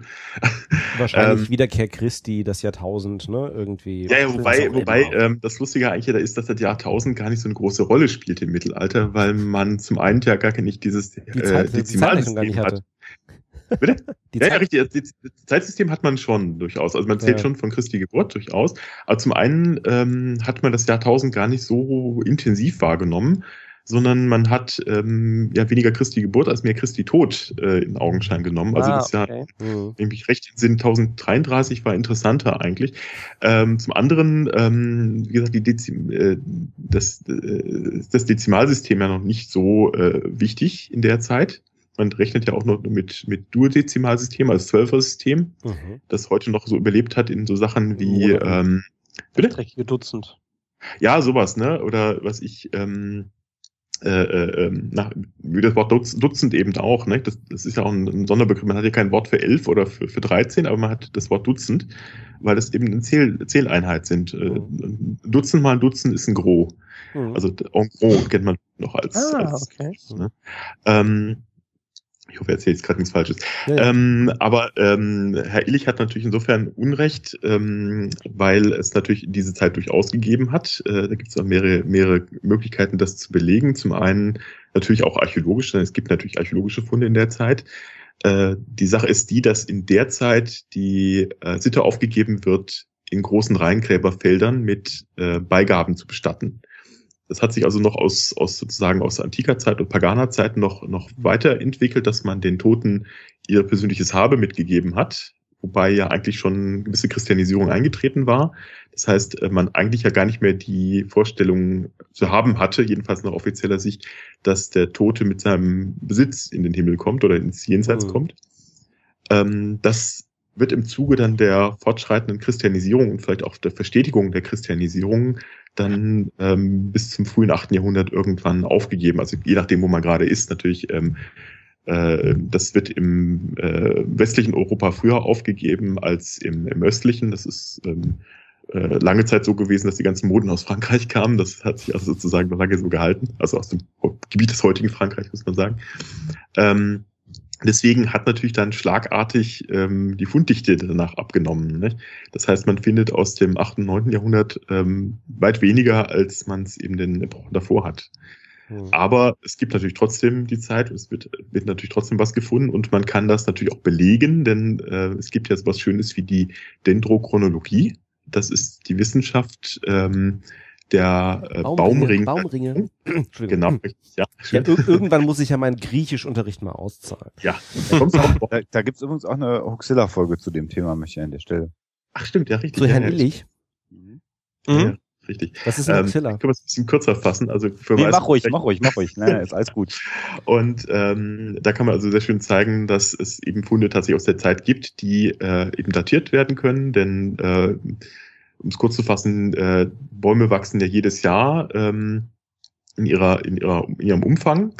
Und äh, das lässt sich äh, zeigen an den Baumringen. Und ähm, diese Baumringe sind individuell für jedes Jahr, da jedes Jahr unterschiedlich viel Wasser äh, in den Himmel runterkommt und damit ähm, das Wachstum entweder größer oder äh, kleiner ist oder die Winter entsprechend hart oder weniger hart sind. Und deswegen kann man ähm, damit Kurven erstellen, also Wachstumskurven sozusagen dieser, dieser Baumringe, die ähm, in, ja, in größeren Gebieten relativ ähnlich sind. Und damit lässt sich also bis äh, in Jahrtausende vor Christi Geburt mittlerweile zurück äh, ähm, datieren, wenn man entsprechende Hölzer hat, die, quasi diesen Kurven dann angleichen kann. Wenn man ein Stück Holz hat, kann man das sozusagen drauflegen auf diese Kurve und kann genau sagen, wann ist dieser Baum oder wann war dieser Baum sozusagen noch am Leben und wann wurde, wenn man Glück hatte, kann man sogar, kann man sogar sagen, wann er gefällt wurde, wenn man Mhm. sozusagen die, die sogenannte Waldkante hat, also den letzten Wachstumsring und kann damit natürlich fast aufs Jahr genau datieren, je nachdem, wie gut es erhalten ist. Die, also damit ist die, die, die Argumentation schon mal rum. Zum anderen lässt sich natürlich auch ganz logisch erklären, denn ähm, wer würde auf die Idee kommen, äh, erstmal 300 Jahre wegzudiskutieren, äh, wenn es ähm, äh, ein Kaiser macht, der der dazu eigentlich gar nicht in der Lage ist politisch. Denn er müsste ja nicht nur sein eigenes Reich dazu kriegen, seine gesamten Beamten dazu kriegen, Mhm. ab sofort alle Urkunden zu, neu zu datieren, die alten wegzuschmeißen oder zu fälschen oder wie auch immer. Ähm, er müsste auch noch die ganzen äh, Nachbarstaaten dazu bekommen. Das wäre meine Frage gewesen, Ja, die, die ich immer bei Illich, ge- genau, genau die, das hätte ich jetzt auch gefragt. Wie ist das der denn? arabische Raum hat hätte natürlich überhaupt nicht mitgemacht. Also äh, weder Byzanz noch der arab- arabische Raum hätte sich dazu bereit erklärt. Auch. Warum auch? Nur Das heißt, auch da gibt's keinen Bruch. Ach, überhaupt nicht. Nein, nein, Mhm. überhaupt nicht. Und ähm, man kann es sogar noch natur naturwissenschaftlich, äh, nicht nur durch die Dendrochronologie erklären möchte, auch noch naturwissenschaftlich noch, noch zeigen. Denn ähm, es gibt relativ gute Aufzeichnungen über ähm, astronomische Ereignisse. Ähm, und die lassen sich ähm, tatsächlich auch entsprechend natürlich berechnen von aus heutiger Warte, also wiederkehrende astronomische Ereignisse und die lassen sich dann auch äh, wirklich auch in diese Zeit verfolgen. Also insofern ähm, kann man relativ sicher sagen, die Zeit hat es einfach gegeben. Da kann um mal so eine psychologische Komponente reinzubringen. Wie ja. oft stößt du auf diese Diskussion, die ich dir jetzt hier gerade aufgezwungen habe? Und äh, ärgerst du dich dann? Äh, also zum einen stoße ich relativ selten darauf. Also ähm, das war vielleicht auch ein bisschen der Grund, warum Herr Illich so groß geworden ist mit seiner Theorie, denn ähm, es gab lange Zeit niemanden, der sich damit ernsthaft beschäftigt hatte, weil es alles für alle natürlich klar war, das ist großer Quatsch. Ne? Ähm, aber die Wissenschaft hat dann relativ lange gebraucht, um darauf dann auch mal zu reagieren, nachdem das dann auch im Boulevard entsprechend wieder hochgekocht worden ist. Ähm, Herr Illich rettet sich dann immer wieder mal so weiterhin, aber ich glaube, in letzter Zeit ist auch relativ ruhig um ihn geworden. Wahrscheinlich hat er sich mit den Tantiemen seiner Bücher jetzt irgendwo auf eine Südseeinsel gezogen und überlegt, was er als nächstes machen kann. Nein, ähm, das wird jetzt nicht boshaft sein, das klingt jetzt sehr boshaft. Nee, ich meine, es hat insofern sicher auch ähm, bisschen was bewirkt, kann man gar nicht, gar nicht Abrede stellen, denn man hat sich selber nochmal ein bisschen reflektiert und überlegt, ja, warum kann es denn nicht so sein? Mhm. Ich denke, sowas ist gar nicht so schlecht manchmal zu hören. Also wenn es nicht ganz abgedrehte Sachen sind, äh, wie die UFOs haben Karl den Großen entführt, dann ähm, man stößt ja wirklich auf seltsame Dinge manchmal in seinem Berufsleben. Ich, ich, ich, wollte gerade sagen, das, ja. ja. Das war zwar nicht der Fall, aber gerade im Umfeld mit der Himmelsscheibe, die wir ja auch hier in Halle betreuen, ähm, da ist es natürlich schon so, dass man da auf sehr, sehr seltsame Dinge stößt, beziehungsweise auch seltsame Dinge zugeschickt bekommt. Aber ähm, ja, man muss sich natürlich trotzdem damit auseinandersetzen, beziehungsweise auch Antworten schreiben, warum das eben nicht so sein kann. Das wird dann in seltensten Fällen auch akzeptiert von deinem Gegenüber. Aber äh, du kennst das ja, Sebastian, von deinen Verschwörungstheorien. Ja, ja. Ähm, dass da unbedingt die Fakten nicht wirklich weiterhelfen. Ja, je nachdem bei wem. Also das, ich bin ja. da ja immer so der, der Schmusekursmensch. Also es gibt schon einige, die dann auch sagen, okay, verstehe ich, macht ja. keinen Sinn. Ja. ja, sicher, es gibt Sachen, die sind einfach merkwürdig, ne? Die machen einfach mal keinen Sinn, wenn man sich das so äh, anhört. Aber ähm, es ist ja auch so, die menschliche Geschichte ist ja auch nicht immer von Logik geprägt. Äh, manche Dinge mhm. passieren einfach auch, wenn sie unlogisch sind. Ja. Und wenn man genug ähm, Fakten hat und äh, die entsprechend aus verschiedenen äh, Quellen auch zusammentragen kann, dann kann man doch eine gewisse Grundwahrscheinlichkeit herstellen, dass etwas sein kann, was anderes nicht. Ich meine, letztlich kann es ja auch keiner wirklich beweisen, dass es, ähm, was ich, äh, diese Zeit vor uns gegeben hat. Ich meine, jemand, jemand könnte jetzt hingehen und sagen, Helmut Kohl hat sich gegeben. Das war jetzt alles eine Fälschung du sitzt eigentlich in der großen Matrix und ähm, man, man gaukelt dir das alles vor. Das hat ja schon Descartes äh, äh, ja schon auf den, aufs Tapet gebracht. Aber letztendlich ähm, müssen wir uns natürlich an das halten, was wir äh, empirisch herausfinden können und uns damit unser Weltbild schaffen. Mhm. Aber was sind denn jetzt, also gut, äh, ne, Illich ist jetzt ein spezieller Fall, aber ähm, ja. was sind denn so Themen oder Konzepte über das Mittelalter, die dich echt auf die Palme bringen? Oder wo du regelmäßig irgendwie sagst, Leute, ich kann es nicht mehr hören? Irgendwie, äh, das äh, war nun wirklich nicht so. Nach dem, was also, wir wissen. Ich kann mir jetzt, ja, ich kann mir mittlerweile auch keine, keine Mittelalterfilme oder Mittelalter äh, äh, Historienromane mehr antun, weil das blutet mir dann entweder das Auge oder es äh, äh, schüttelt mich. Ähm, ja, da gibt's natürlich viele, viele ähm, Dinge, die da falsch interpretiert werden. Also die, ich glaube, der Grund, Grundproblem ist generell, man geht immer davon aus, die mittelalterlichen Menschen denken so wie heute. Nicht? Also ähm, äh, man hat so seine eigene Warte und daraus schreibt man ja auch. Und ähm, es ist ja auch so, dass das Publikum natürlich auch nicht dazu ähm, in seltenen Fällen eben dazu gebracht werden kann, sich in solche Gedankenwelten hineinzuversetzen. Da gibt es relativ wenig Autoren, die das versuchen. Umberto Eco ist ja zum Beispiel so einer. Mhm. mhm. Ähm, die versuchen so ein bisschen das mittelalterliche Wesen auch in ihren Schriften zu vermitteln. Und das ist sehr, sehr schwer. Das ist natürlich für den Bulle, ja, Wieso? Ja, ähm, weil ähm, also man durchaus in anderen Zeiten ganz anders gedacht hat. Also zum einen natürlich zum, was man heute kaum noch vermitteln kann, ist diese tiefe Gläubigkeit im Mittelalter, die es ja durchaus gibt. Also diese, deswegen haben wir es ja gesagt, vorhin angefangen mit der Angst. Das, mhm. das Mittelalter ist durchaus Angst durchsetzt. Man hat Angst äh, um die eigene Existenz zum einen, mit gutem Grund. Man wird ständig äh, von Krankheit und Tod umgeben. Man hat ja auch eine relativ kleine Lebenserwartung im Vergleich. Also äh, im Durchschnitt von ja, je nachdem, in welcher Epoche man sich genau im Mittelalter befindet, aber äh, so zwischen, zwischen 25 und 30 Jahren durchaus. Ist das ähm, denn, ist das nicht äh, ein bisschen verwässert durch die hohe Kindersterblichkeit? Ja, ich weiß das genau, ich Danke, Alexander. Das heißt, genau der gleiche Punkt, dass ich auch gerade. mit dem 30. Lebensjahr dann äh, abgetreten.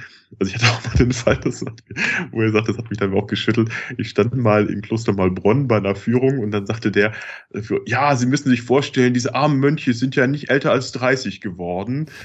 Und, Gerade Mönche, ne?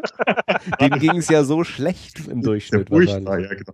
Ja, das ist natürlich die hohe äh, Kindersterblichkeit. Das ist äh, dieses, diese durchschnittliche Lebenserwartung gilt natürlich für Neugeborenes. Also ähm, die meisten äh, Kinder ähm, oder Großteil der Kinder sterben natürlich, bevor sie äh, überhaupt ein Alter erreicht haben, in dem sie als Erwachsene galten, was natürlich auch viel früher war. Mhm. Ich las mal neulich den schönen, schönen Hinweis, eigentlich müsste man auch diese ganzen Mittelalterfilme mit Kindern und Jugendlichen drehen, denn ja. ähm, das sind eigentlich relativ junge Menschen, die da, die da agieren.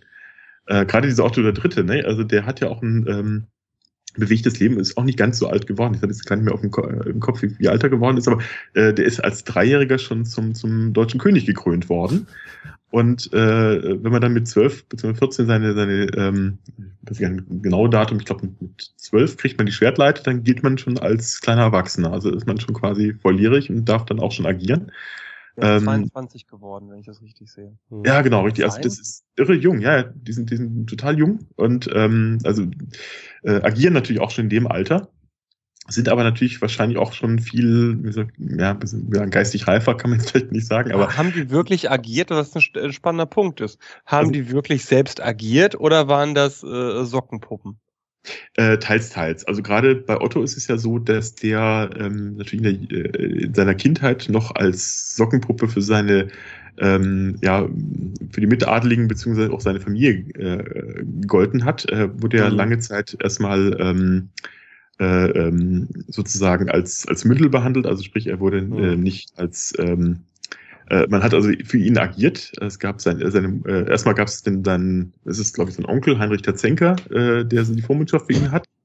Ähm, der auch den Namen klingt ja sehr sympathisch. Der ist, der war auch sicher kein Sympath, nee. Also er, wollte, hat ihn auch äh, benutzt, um äh, die die Königswürde äh, zu bekommen, hat aber nicht, hat halt nicht geklappt, denn ähm, da hat sich dann äh, die Mutter von, von Otto durchgesetzt. Er hat dann die ähm, die Regentschaft ist dann übernommen worden von der Theophanu, der Ehefrau von Otto II., also seinem Vater.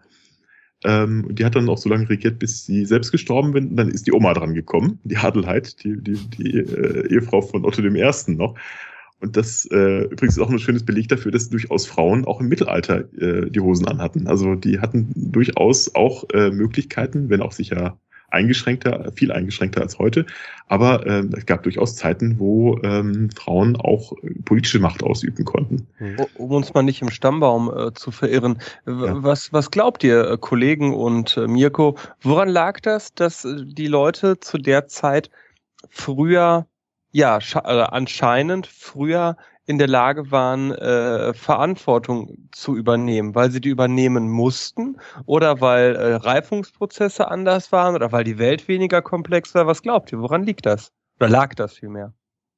Also ich glaube, Reifungsprozess ist, glaube ich, eher so, dass heutzutage oder wieder die Reifungsprozesse sehr früh sind.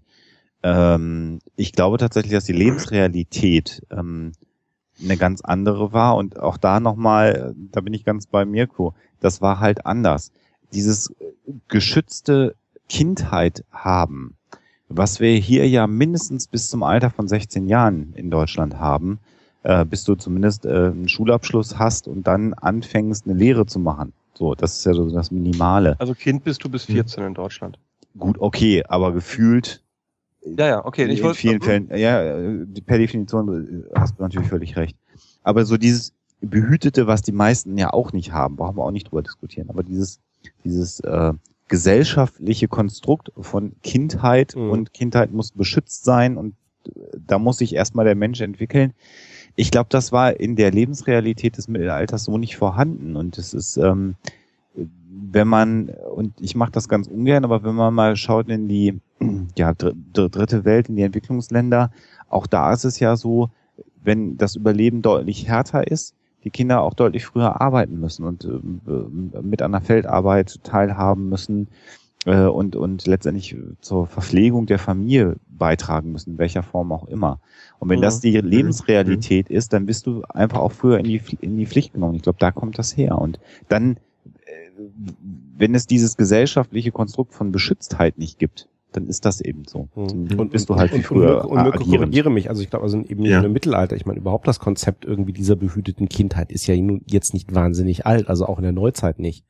Also, mhm, äh, stimmt, ja. Mhm. Ne, also dass man, dass man da egal in welcher Gesellschaft, natürlich ne, immer höhere Gesellschaftsschichten, vielleicht ein mhm. bisschen später etc., aber die mussten dann eben auch auf ihre Art und Weise dann natürlich auch schon relativ früh ran, sage ich mal. Natürlich war das eine andere Art von Ausbildung, eine andere Art von Mithelfen sozusagen, aber äh, dieses, dieses, dieses Thema überhaupt ja, ich sage jetzt mal organisierte Schule oder überhaupt Allgemeinschule oder ähnliches und äh, hier, hier gibt irgendwie so eine, das, das gibt's ja auch noch nicht so lange. Ne? Also vom Mittelalter mal gar nicht ganz, ganz zu schweigen. Das ist halt Bismarck. Also eigentlich, wenn man ja, genau, äh, ja, in Deutschland, Deutschland ja. sieht, wären wir im, äh, ach hey, jetzt werden mich die Historiker hauen, in der zweiten Hälfte des 19. Jahrhunderts, ne? Ja, war Bismarck. ja da bist du ja, auf der sicheren Seite.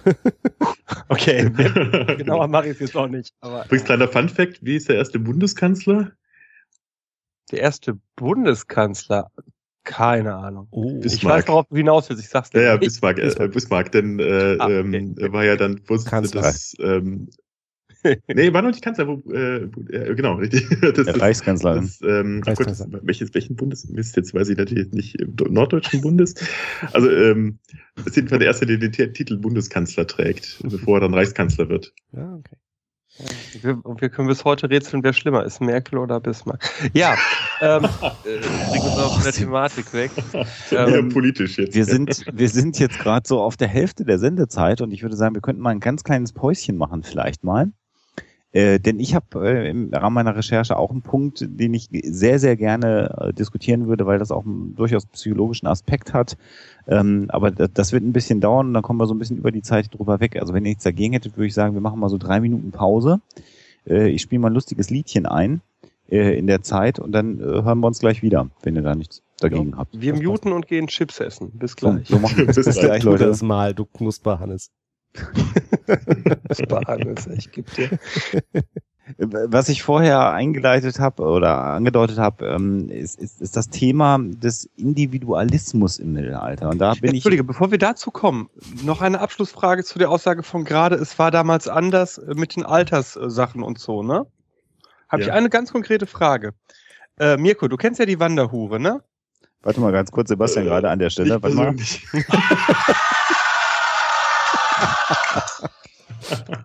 okay. Ähm, du kennst ja die Wanderhure, Mirko, ne? Hab ich nie gesehen. Muss ich sagen, habe ich mich auch geweigert. Ist auch besser so. Wahrscheinlich, ja. Also ich habe auch. Weil ich habe mich im gehört. Nachhinein gefragt. Ja? Äh, ich habe es nicht gesehen. Ich habe nur die Trailer gesehen auf Sat 1, so ne. Mhm. Aber da habe ich mich gefragt, so eine Hure, ne? War die nicht auch im Mittelalter äh, 13, 14? Ja, sicher. Ähm, die haben das wollte ich nur wissen. Hm? Ja, vermutlich. Also ich, ich kann jetzt natürlich auch keine Daten sagen. da habe ich mich relativ wenig beschäftigt. Ähm, ich kenne zwar jemand, der hat da seine, seine Abschlussarbeit zugeschrieben. Aha. Prostitution im Mittelalter, aber das müssen wir, müssen wir mal fragen. Ich, das kann ich jetzt nicht sagen, ad hoc. Cool. Aber natürlich, die sind, die haben natürlich relativ früh angefangen. Ähm, aber es wird ähm, wahrscheinlich auch eine Möglichkeit gewesen sein, äh, Geld zu verdienen, wenn du sonst nichts hattest als Frau. So ne? ist es. Ist ja nicht so, dass du das freiwillig gemacht hast. Also ich denke, den wenigsten Fällen. Ähm, deswegen gerade das natürlich für, für mittellose Frauen meist die einzige Möglichkeit war. Das Problem war ähm, ja auch für eine Frau im Mittelalter, ähm, du musstest ja irgendwo immer einen Mann haben äh, als äh, ähm, sei es als Rechtsbeistand, sei es als Ernährer, sei es, ähm, äh, dass du überhaupt irgendwie existieren konntest. Denn eigentlich geregelte Arbeiten für Frauen gab es so gut wie kaum. Also es gab natürlich den Beruf der Hebamme, das war eine der wenigen Ausnahmen. Mhm. Es gab die Möglichkeit, aber da musstest du natürlich auch eine entsprechende Familie haben, ähm, die dich ins Kloster geschickt hat. Das haben ja auch viele gemacht, dann ihre Töchter, die sie nicht verheiraten konnten oder wollten, die ins Kloster zu schicken. Aber das war auch nicht ganz ohne ähm, Geld möglich. Zum Teil. Aha. Also je nachdem, wann man, wann man kommt immer drauf an. Also kannst, es gab natürlich dann später die Battle-Orden, die auch dann den, den einfachen, äh, einfachen Bevölkerung zugänglich war.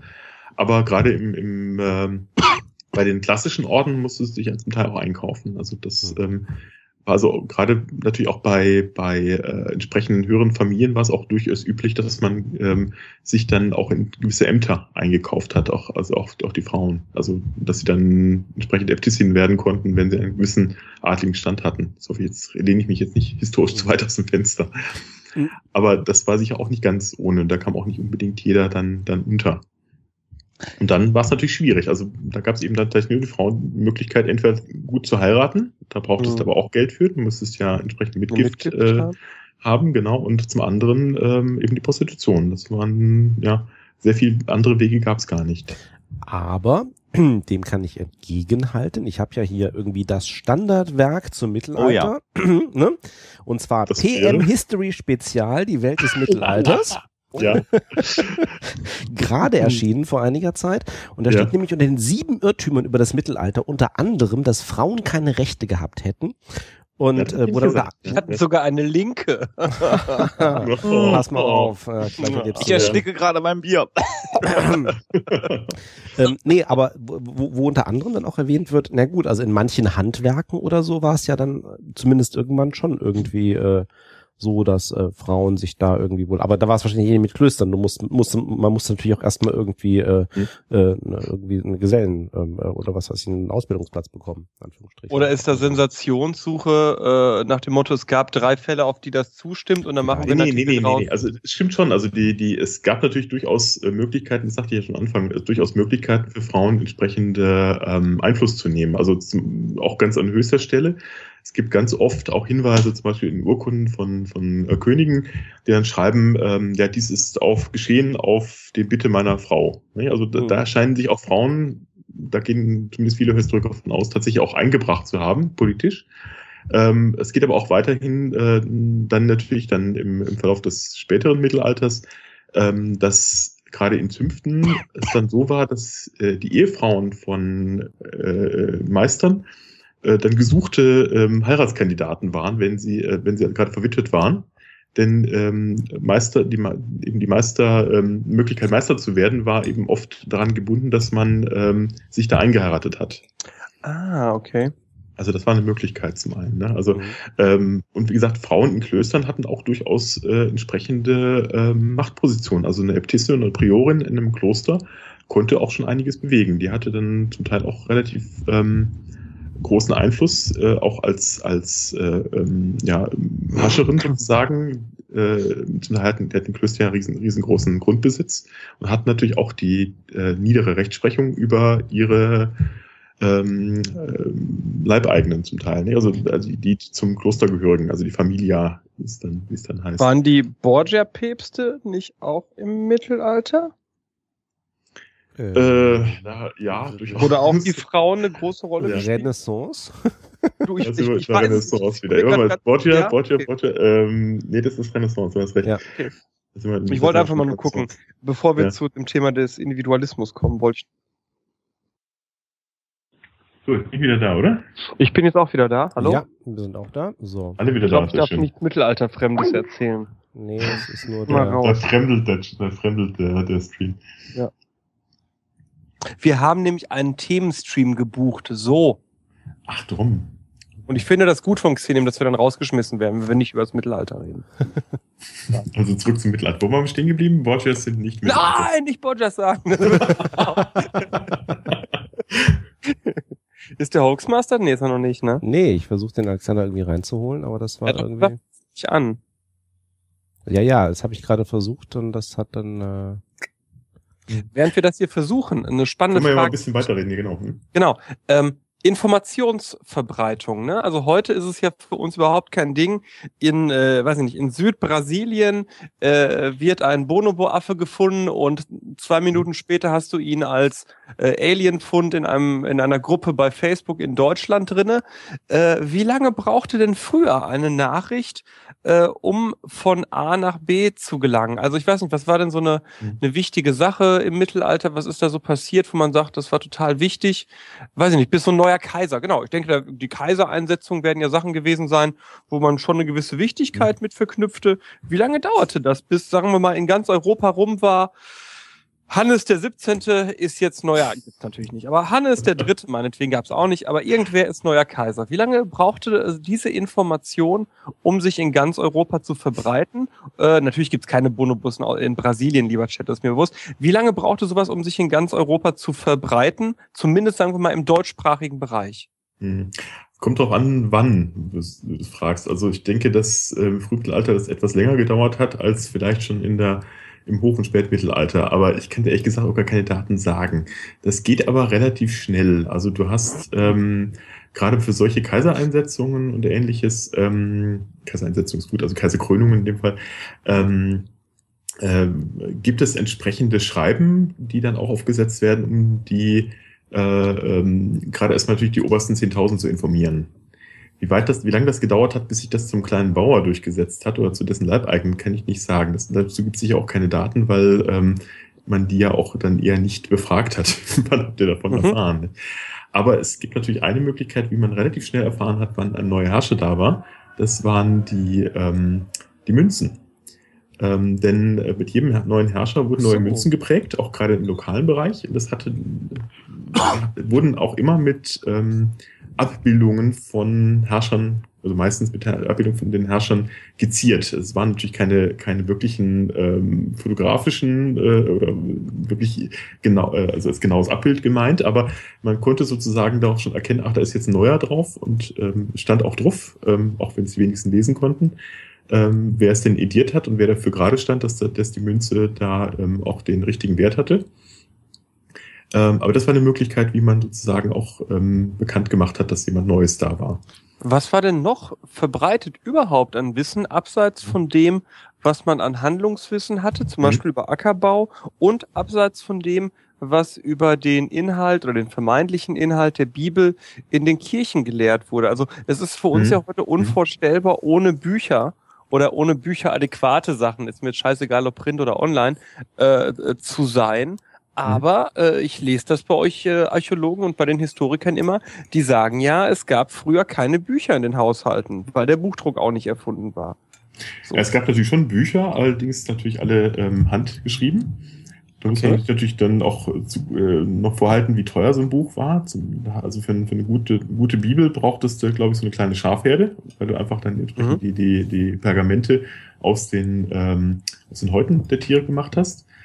Äh, zum anderen ähm, dauert es natürlich seine Zeit, so, bis so ein Buch kopiert wird. Also es waren auch wirklich Leute, die saßen dann, Mönche natürlich, die saßen dann ta haben tagtäglich ähm, eine Seite kopiert. Das heißt, du hast also Monate zum Teil gebraucht, bis du so ein Buch fertig hast, das natürlich entsprechend auch aussehen musste. Es wurden dann entsprechend ähm, illuminiert, also mit entsprechenden äh, Malereien verziert und ähnlichem. Also das war schon eine, eine größere Angelegenheit, so ein Buch herzustellen. Deswegen natürlich ähm, hatte äh, auch eine beschränkte Minderheit überhaupt Zugang zu Büchern.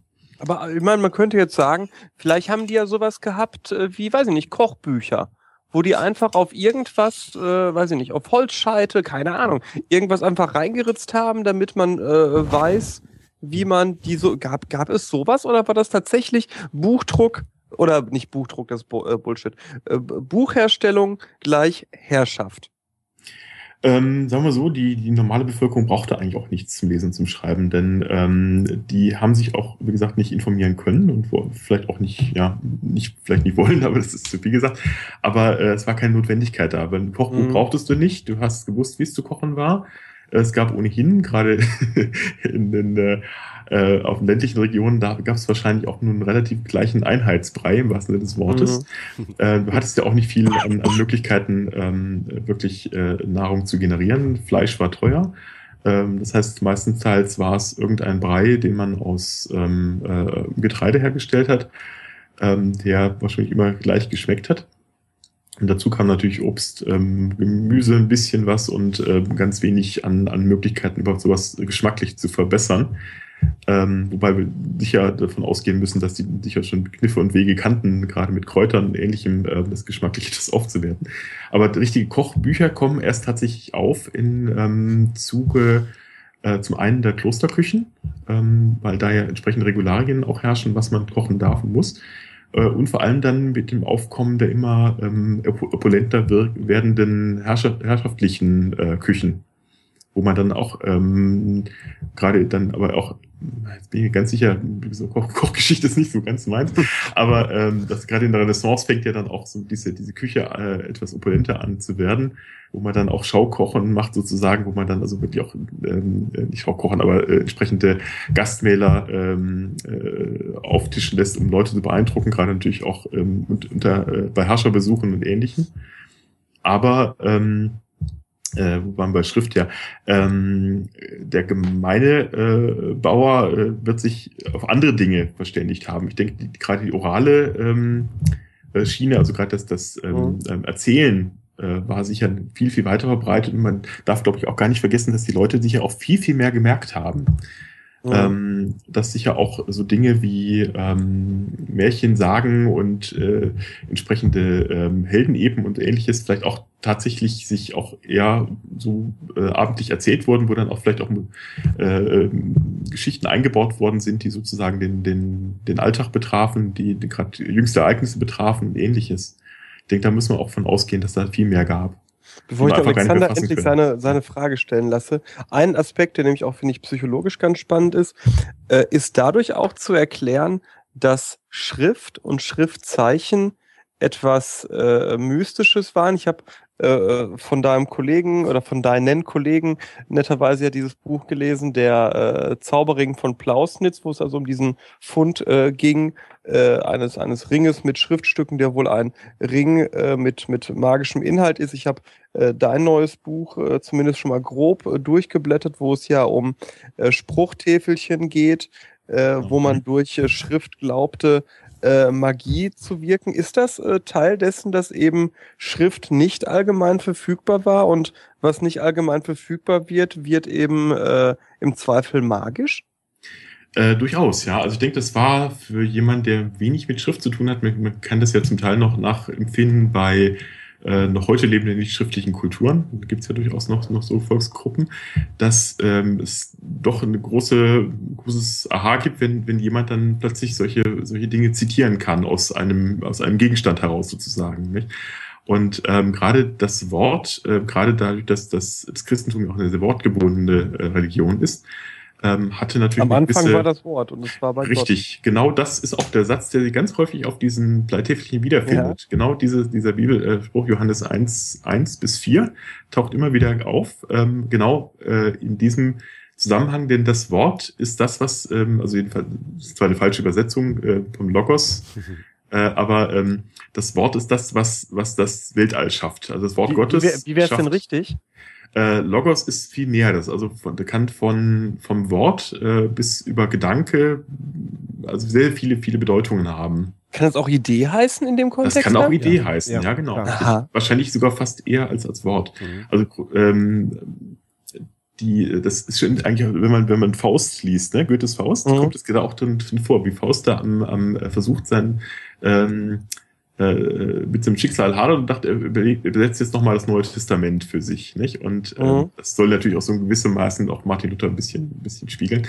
Aber er äh, gibt schon auf am ersten Wort, nämlich ähm, genau das Wort Wort zu übersetzen, also das Wort Logos zu übersetzen. Dann sagt er irgendwie am, am, ja. äh, genau am Anfang war das Wort und hier stocke ich schon und so weiter und am Schluss kommt beim am Anfang war die Tat. Mhm. Weil mhm. eben dieses, tatsächlich diese, diese, dieses Wort Logos sehr, sehr viel äh, implementiert. Aber äh, nochmal zurück auf das Wort. Man hat es im Mittelalter natürlich als Verbum vor allem dann natürlich übersetzt, also das lateinische Wort für Wort, äh, Verbum. Das impliziert eigentlich viel mehr auch dass dieses, dieses, diesen Begriff Wort und dadurch hatte man eben auch die Vorstellung, Gott hat am Anfang äh, eben das Wort ausgesprochen, damit ist das Universum äh, geschehen. Und da das Mittelalter ohnehin, ähm, ich weiß nicht, ob ich das so generalisieren darf, aber das äh, Mittelalter hatte so eine Vorstellung von dem, was damals passiert ist, ist für heute noch relevant. Also was, wenn ich etwas, ähm, wenn etwas im Großen passiert, ist es heute eigentlich immer noch gültig und äh, ich weiß nicht, ob ich mich richtig jetzt verständlich ausdrücke. Nee, verstehe ich ah, nicht. Gut.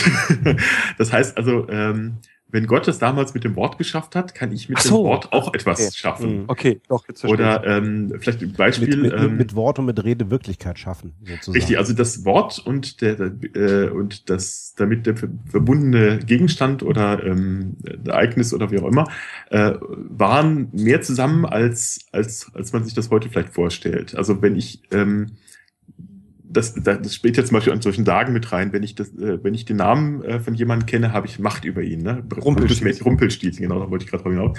Das ist so diese alte Vorstellung. Wenn ich ähm, war, oder gerade bei der Dämonenbeschwörung, ähm, wer Exorzist gesehen hat, der weiß, dass ganz wichtig ist, dass man, dass man weiß, wie der Dämon heißt. ähm, wenn ich es richtig noch, noch erinnere. Aber die, ähm, das ist Mittelalter, das sind durchaus noch mittelalterliche Vorstellungen. Und dadurch ähm, äh, ist das Wort etwas ganz Mächtiges. Das kommt natürlich nicht nur im Mittelalter vor, es gibt auch von vorher, gerade im, im Judentum gibt es auch das, das eben das Wort Gottes, ähm, da kommt es ja sicher auch her dann, die Idee, also das Wort Gottes ja auch dann äh, zu den Golem zum Laufen bringen kann und ähnliches. Mhm. Ähm, also das, das Wort ist was ganz Mächtiges und damit kann ich sozusagen meine Realität verändern. Und somit ist das Wort auf Bleitäfelchen was ganz Wichtiges, weil ich damit natürlich dann auch eine gewisse Botschaft ans Jenseits oder wo auch immer an, an die übernatürliche Welt richten kann. Und ähm, äh, gerade an- natürlich gegenüber Dämonen dann einen gewissen Einfluss habe und kann die dann entsprechend vertreiben. Da Provokante Frage an die Kollegen und dann halte ich auch für einen Moment mal meine Klappe. Provokante Frage an die Kollegen. Äh, das, was der Mirko gerade beschreibt, erleben wir das eigentlich nicht in Teilen wieder im, im Bereich so der Political Correctness Debatten?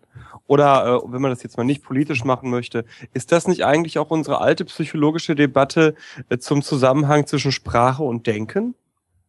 Wie viel Macht hat das Wort über das Denken und die Realität? In einem rationalen Gewand?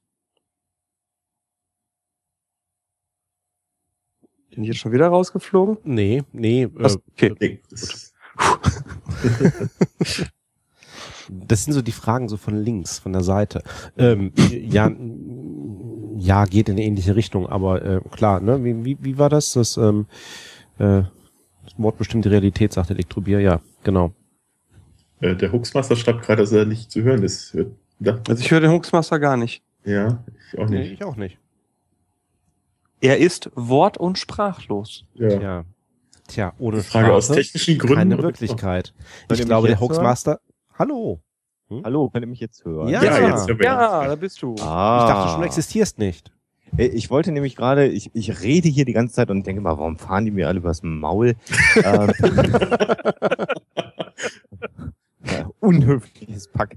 Ähm, äh, jetzt bin ich dir übers Maul gefahren, Sven, ne? Du warst gerade in, in Ausführungen. Nee, äh, nicht wirklich in. Ausführungen, nee, also, äh, aber äh, ja gut, natürlich. Äh, ähm, die Vorstellung, dass äh, die Art und Weise, wie Worte verwendet werden, natürlich auch, also es bedingt sich gegenseitig, klar. Also äh, Ich finde das auch extrem komplex und Mhm. das jetzt so schnell zu beantworten, wie du, ich weiß, worauf du hinaus willst, Sebastian, ähm, aber es ist extrem schwer zu beantworten, inwieweit Worte und Gedanken sich gegenseitig beeinflussen, beziehungsweise was hier oft diskutiert wird, ob falsche Worte, ähm, wenn Nee, ich salopp sorry. formuliere, Da möchte ich diesmal gar nicht drauf hinaus. Das mache Okay, ich sonst okay. immer. Nee, nee, ich wollte, nee, nee, wirklich nicht. Ich wollte diesmal Okay. einfach nur hinterfragen, ob das nicht eine fast zeitlose Debatte ist.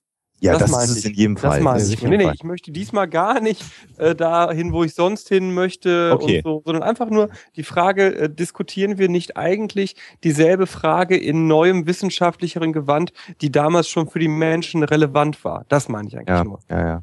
Das ist natürlich so. Also wer kennt nicht die Diskussionen in, ähm, beim, beim Bier irgendwie, äh, was wäre denn jetzt, wenn wir uns alle darauf einigen würden, dass der Tisch nicht mehr Tisch, sondern Stuhl heißt und der Stuhl heißt Tisch Mhm. und sich alle dran halten würden.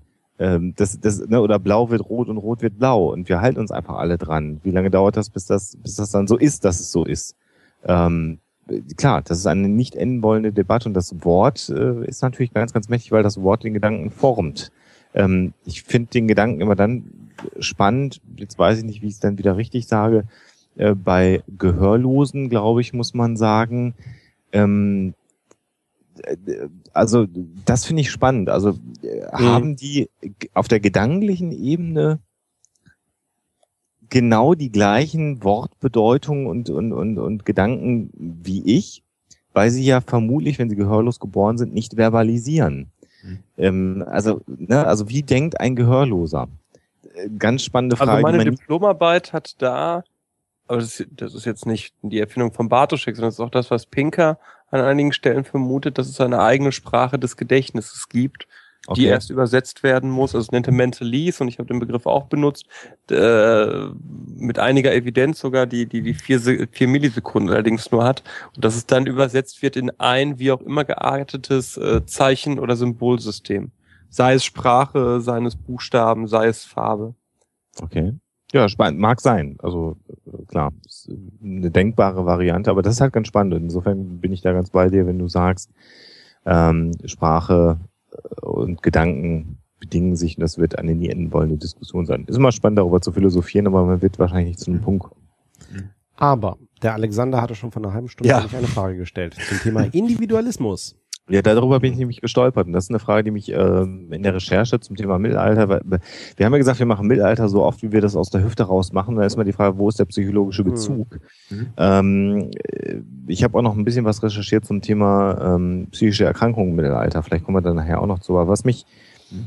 sehr beschäftigt hat, Mirko, und das ist auch eine Frage, die ich direkt an dich gerne richten möchte, ähm, das Individuum als solches, der Bauer, wenn ich ihn denn mal so nenne, über den weiß man ja relativ wenig. Man weiß, was man von ihm findet. Du hast schon den Müll beschrieben, das hast du ja schon mal irgendwann am Anfang salopp gesagt. Mhm. Ähm, aber das Individuum als solches, so wie es war, ist ja ganz schwer zu beschreiben. Der Adlige, der Aufzeichnungen hinterlassen hat, hat ja diese Aufzeichnungen auch zielgerichtet hinterlassen. Das heißt, im Mittelalter hat ja niemand mal einen Blog geführt, weil er da gerade Bock drauf hatte oder ein Tagebuch geschrieben. Ja. war alles, alles, was da war, viel zu teuer, um solche Aufzeichnungen zu machen. Ähm, und jetzt stelle ich dir eine ganz gemeine Frage. Wie genau kann man eigentlich über das Individuum des Mittelalters sprechen? Und das interessiert mich natürlich mich als Psychologe. Wie war denn der Mensch? Wie genau kommt man an, an den wirklichen Menschen des Mittelalters ran? Oder ist das fast ein, ein Blümchentraum, den man nie erreichen wird? Hm. Sage, da bin ich auch ein bisschen der falsche Ansprechpartner, weil wir als Individuum natürlich relativ nah rankommen, wenn wir seine Knochen ausgraben, aber das war es dann meistens auch schon. Ähm, Okay. Das ist sehr unmittelbar, ähm, sehr da kann er uns aber relativ wenig erzählen. Ähm, nee, ähm, generell, Aber du, du weißt, was, was ich meine. ne? Das ja, ja, ist sicher. eine meine natürlich. Frage, Ähm, klar. Das ist eine gemeine Frage, insofern natürlich. Aber wir können natürlich ein bisschen so, wenn der Adlige schreibt, auch eher selten, dass dann meistens dann tatsächlich doch die, die ähm, klerikale ähm, Kaste, die schreibt in der Zeit. Die Adligen schreiben dann später auch, Bürgertum schreibt dann natürlich im späteren Mittelalter, da gibt's dann tatsächlich auch erste ähm, ähm, Leute, die dann aus sozusagen, äh, wie schon sagst, Tagebuchsicht fast schon schreiben. Ulrich Mhm. van Hutten zum Beispiel, der dann so ein bisschen eine Art Tagebuch schreibt oder ähm, gerade so das ausgehende Mittelalter, da gibt es dann die ersten, wo es, wo es Papier gibt, wo es dann auch billiger wird. ähm, aber ähm, Wo man nicht erstmal ein Schaf schlachten muss.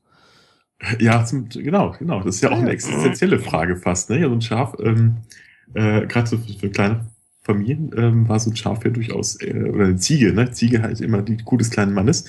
Ähm, die gibt Milch und die gibt Fleisch, aber ähm, das Fleisch gibt's halt dann nur einmal. Die Kuh des Deswegen- Bergmannes, sagt man hier übrigens. Gutes Merkmal ja durchaus, Hm? ja genau, ja. ja. Auch die, Ja gut, und die schlachte ich halt mal nicht nebenbei, nur um dann irgendwie das Pergament zu haben und draufzuschreiben, Aloysius war heute doof zu mir. Also, Das ist äh, dann eher schwer, ja, genau. Ja. Also es gibt sogar dann die Möglichkeit, das Gute ist beim, beim Pergament, man kann es zum Teil mehrfach verwenden. Aber es gibt ja sowas Lustiges. Es gibt ein paar so Sachen gibt's ja durchaus, wo du dann äh, so Schreibübungen drauf hast oder so. Und, ähm, oder tatsächlich Leute, die dann ähm, die Marginalien, also die Seitenränder nutzen, um irgendwelche Kritzeleien drauf zu machen. Da gibt's also die lustigsten Sachen. Aber die, äh, du hast schon recht, also das war eigentlich sonst zu teuer. Ähm, ich muss sagen, da bin ein bisschen, ehrlich gesagt, in, hat mich auf falschen Fuß erwischt erwischt mit dem Individuum äh, des Menschen. Haben sich natürlich viele, ähm, äh, gerade mittelalterlichen Menschen, da haben sich natürlich viele Historiker mit beschäftigt. Kann ich aber relativ wenig gerade zu sagen. Ähm, Okay. äh, es ist natürlich so, dass das, die, Entdeckung des Individuums eigentlich mehr, ähm, also dass der Mensch, äh, der Einzelmensch ein, besonderes Wesen darstellt, äh, das kommt auch dann erst in der Renaissance auf. Also es, ähm, äh, Um mal deine Bescheidenheit ein bisschen zu überwinden, Mirko. ja. Ich habe in einem Podcast äh, angegraben, äh, von dir Ausführungen gehört über Maskenfunde. Wenn ich das richtig verstehe, fallen die in die äh, ins Mittelalter? Hm, genau. Hm. Und daraus hast du ja schon auch Sachen für das äh, individuelle Erleben des einzelnen Menschen abgeleitet. Ähm, wenn man das so sagen darf. Äh, Also die, ähm, das ist ja immer schwer von Objekten auch auf die Psyche zu ziehen. Ähm, diese Masken, die du ansprichst, das ist insofern lustig, weil ähm, ich hatte vorher mit Historikern geredet, die sagten, nee, so was gibt's nicht. Ne? Ähm, hab mit Kunsthistorikern geredet, ja, das wird mal dargestellt im späten Mittelalter, aber da gibt's nichts. Und dann habe ich mal angefangen zu recherchieren, festgestellt, es gibt doch eine ganze Menge davon. Ähm, äh, äh, äh, Gerade ähm, in, in Norddeutschland, in ähm, äh, in England kenne ich, kenne ich welche. Ich kenne vor allem dann aber auch aus dem, aus dem äh, heutigen äh, Russland gibt es etliche Masken und die scheinen aber in einen Bereich zu gehen des, ähm, ja, des, des mittelalterlichen Karnevals. Also das, ähm, das ist ja auch das, was aus dem Mittelalter bis heute noch nachwirkt. Die, können wir ja am Schluss nochmal drüber reden, was ist eigentlich quasi vom Mittelalter übrig geblieben. Karneval gehört auf jeden Fall dazu, ähm, wobei der heutige Karneval sicher nicht der des Mittelalters war. Der mittelalterliche Karneval ist entstanden als ähm, äh, erstmal als reine, reine, ähm, wie soll ich sagen, ähm, praktische Erwägung. Denn äh, es gibt ja im Mittelalter sehr, sehr viele Feste, es gibt viel, sehr viele rituelle ähm, Gegebenheiten, an denen man sich gehalten hat, unter anderem eben das Fasten. Und gerade das Fasten vor Ostern ähm, war natürlich äh, dadurch geprägt, dass man sehr, auf sehr, sehr viele äh, Dinge verzichtet haben, die sonst sehr lecker waren, aber die man dann nicht essen durfte. Da gehört eben Fleisch dazu, da gehören aber auch Eier dazu. Und ähm, das sind natürlich dann gerade Nahrungsmittel. Äh, bei Fleisch kann man natürlich einfach sagen, gut, dann schlachte ich halt die Kuh später. Aber bei Eiern äh, ist es ja zum Beispiel so, dass man die nicht äh, lange aufheben kann. Äh, es sei denn, man kocht sie. Da kommen übrigens dann die Ostereier her. Äh, aber was Ach. macht man denn mit den, ja genau, die werden Ja. gekocht und die hält man auf und ähm, dann kann man sie an Ostern verzehren. Deswegen hat man dann viele von. aber die, äh, die Problematik ist, was macht man mit der ganzen Wurst vorher? Die muss ja irgendwie weg. Also man macht eine Feier und isst das alles äh, erstmal auf. Und aus diesem, aus diesen Festmailern äh, vor dem Beginn der Fastenzeit hat sich dann tatsächlich der Karneval entwickelt, wo man dann also nicht nur sozusagen das letzte Mal äh, auf, auf Fleisch ähm, zurückgegriffen hat, sondern auch auf, auf das Fleischliche, also sprich auf Vergnügungen ähm, bis hin zum Sex, ähm, die man der Fastenzeit auch tunlichst ähm, zu reduzieren hatte, ähm, wo man auch über die Stränge geschlagen hat. So, genau. Und jetzt mal ganz Jetzt kurz. kommt dann um die Masken zurück. Jetzt wird's genau. spannend. Hm? Ja, jetzt wird spannend, auch psychologischer Warte. Denn ähm, da gibt es noch einen anderen Strang, nämlich die liturgischen Feste. Die liturgischen Feste sind ähm, ganz oft äh, mit äh, Umzügen und später auch mit Schauspielen verbunden worden. Äh, man hat ja versucht, das Heilsgeschehen zum Teil sehr visuell, dann auch, wir hatten es ja schon davon, dass man mit der Schriftlichkeit ja auch solche Sachen nicht nachlesen konnte. Also machte man, man, man führte sowas auf. Wie, wie war das denn damals, als Jesus äh, was ich aus dem Grab auferstanden ist und wie war das denn beim jüngsten Gericht und ähnliche. Durch, durch die Spiele äh, wurden dann verkörpert von, äh, zunächst erstmal von den von Geistlichen selber, die sowas erstmal in Klöstern aufgeführt haben, sich selber. Dann hat aber das Ganze auf die Städte übergegriffen. Die, Städte, die Bürger haben das dann plötzlich äh, übernommen und haben dann die Schauspieler äh, sozusagen gestellt. Und dafür gab es dann aber auch, um gerade die, die negative Seite darzustellen, Teufel, Teufelsfiguren. Und diese Teufelsfiguren wurden dann mit Masken versehen, ähm, damit man die nicht so ganz als Individuum, äh, also als Person erkennen konnte. Denn die haben dann zum Teil auch ähm, sozusagen im Publikums, äh, in den Zuschauerreihen übergegriffen, haben da die Leute geneckt und ähnliches. Und das konnten sie natürlich besonders gut, wenn, sie, wenn niemand wusste, wer es denn wirklich ist. Mhm. Äh, und an Karneval äh, hat sich das ein bisschen verselbstständigt. Man hat dann also zum Teil äh, von bürgerlicher Seite dann diese Kostüme von der Kirche ausgeliehen, um dann auch Umzüge zu machen, um Leute zu necken und negative Geda äh, Gestalten darzustellen, weil die durften ja sündigen.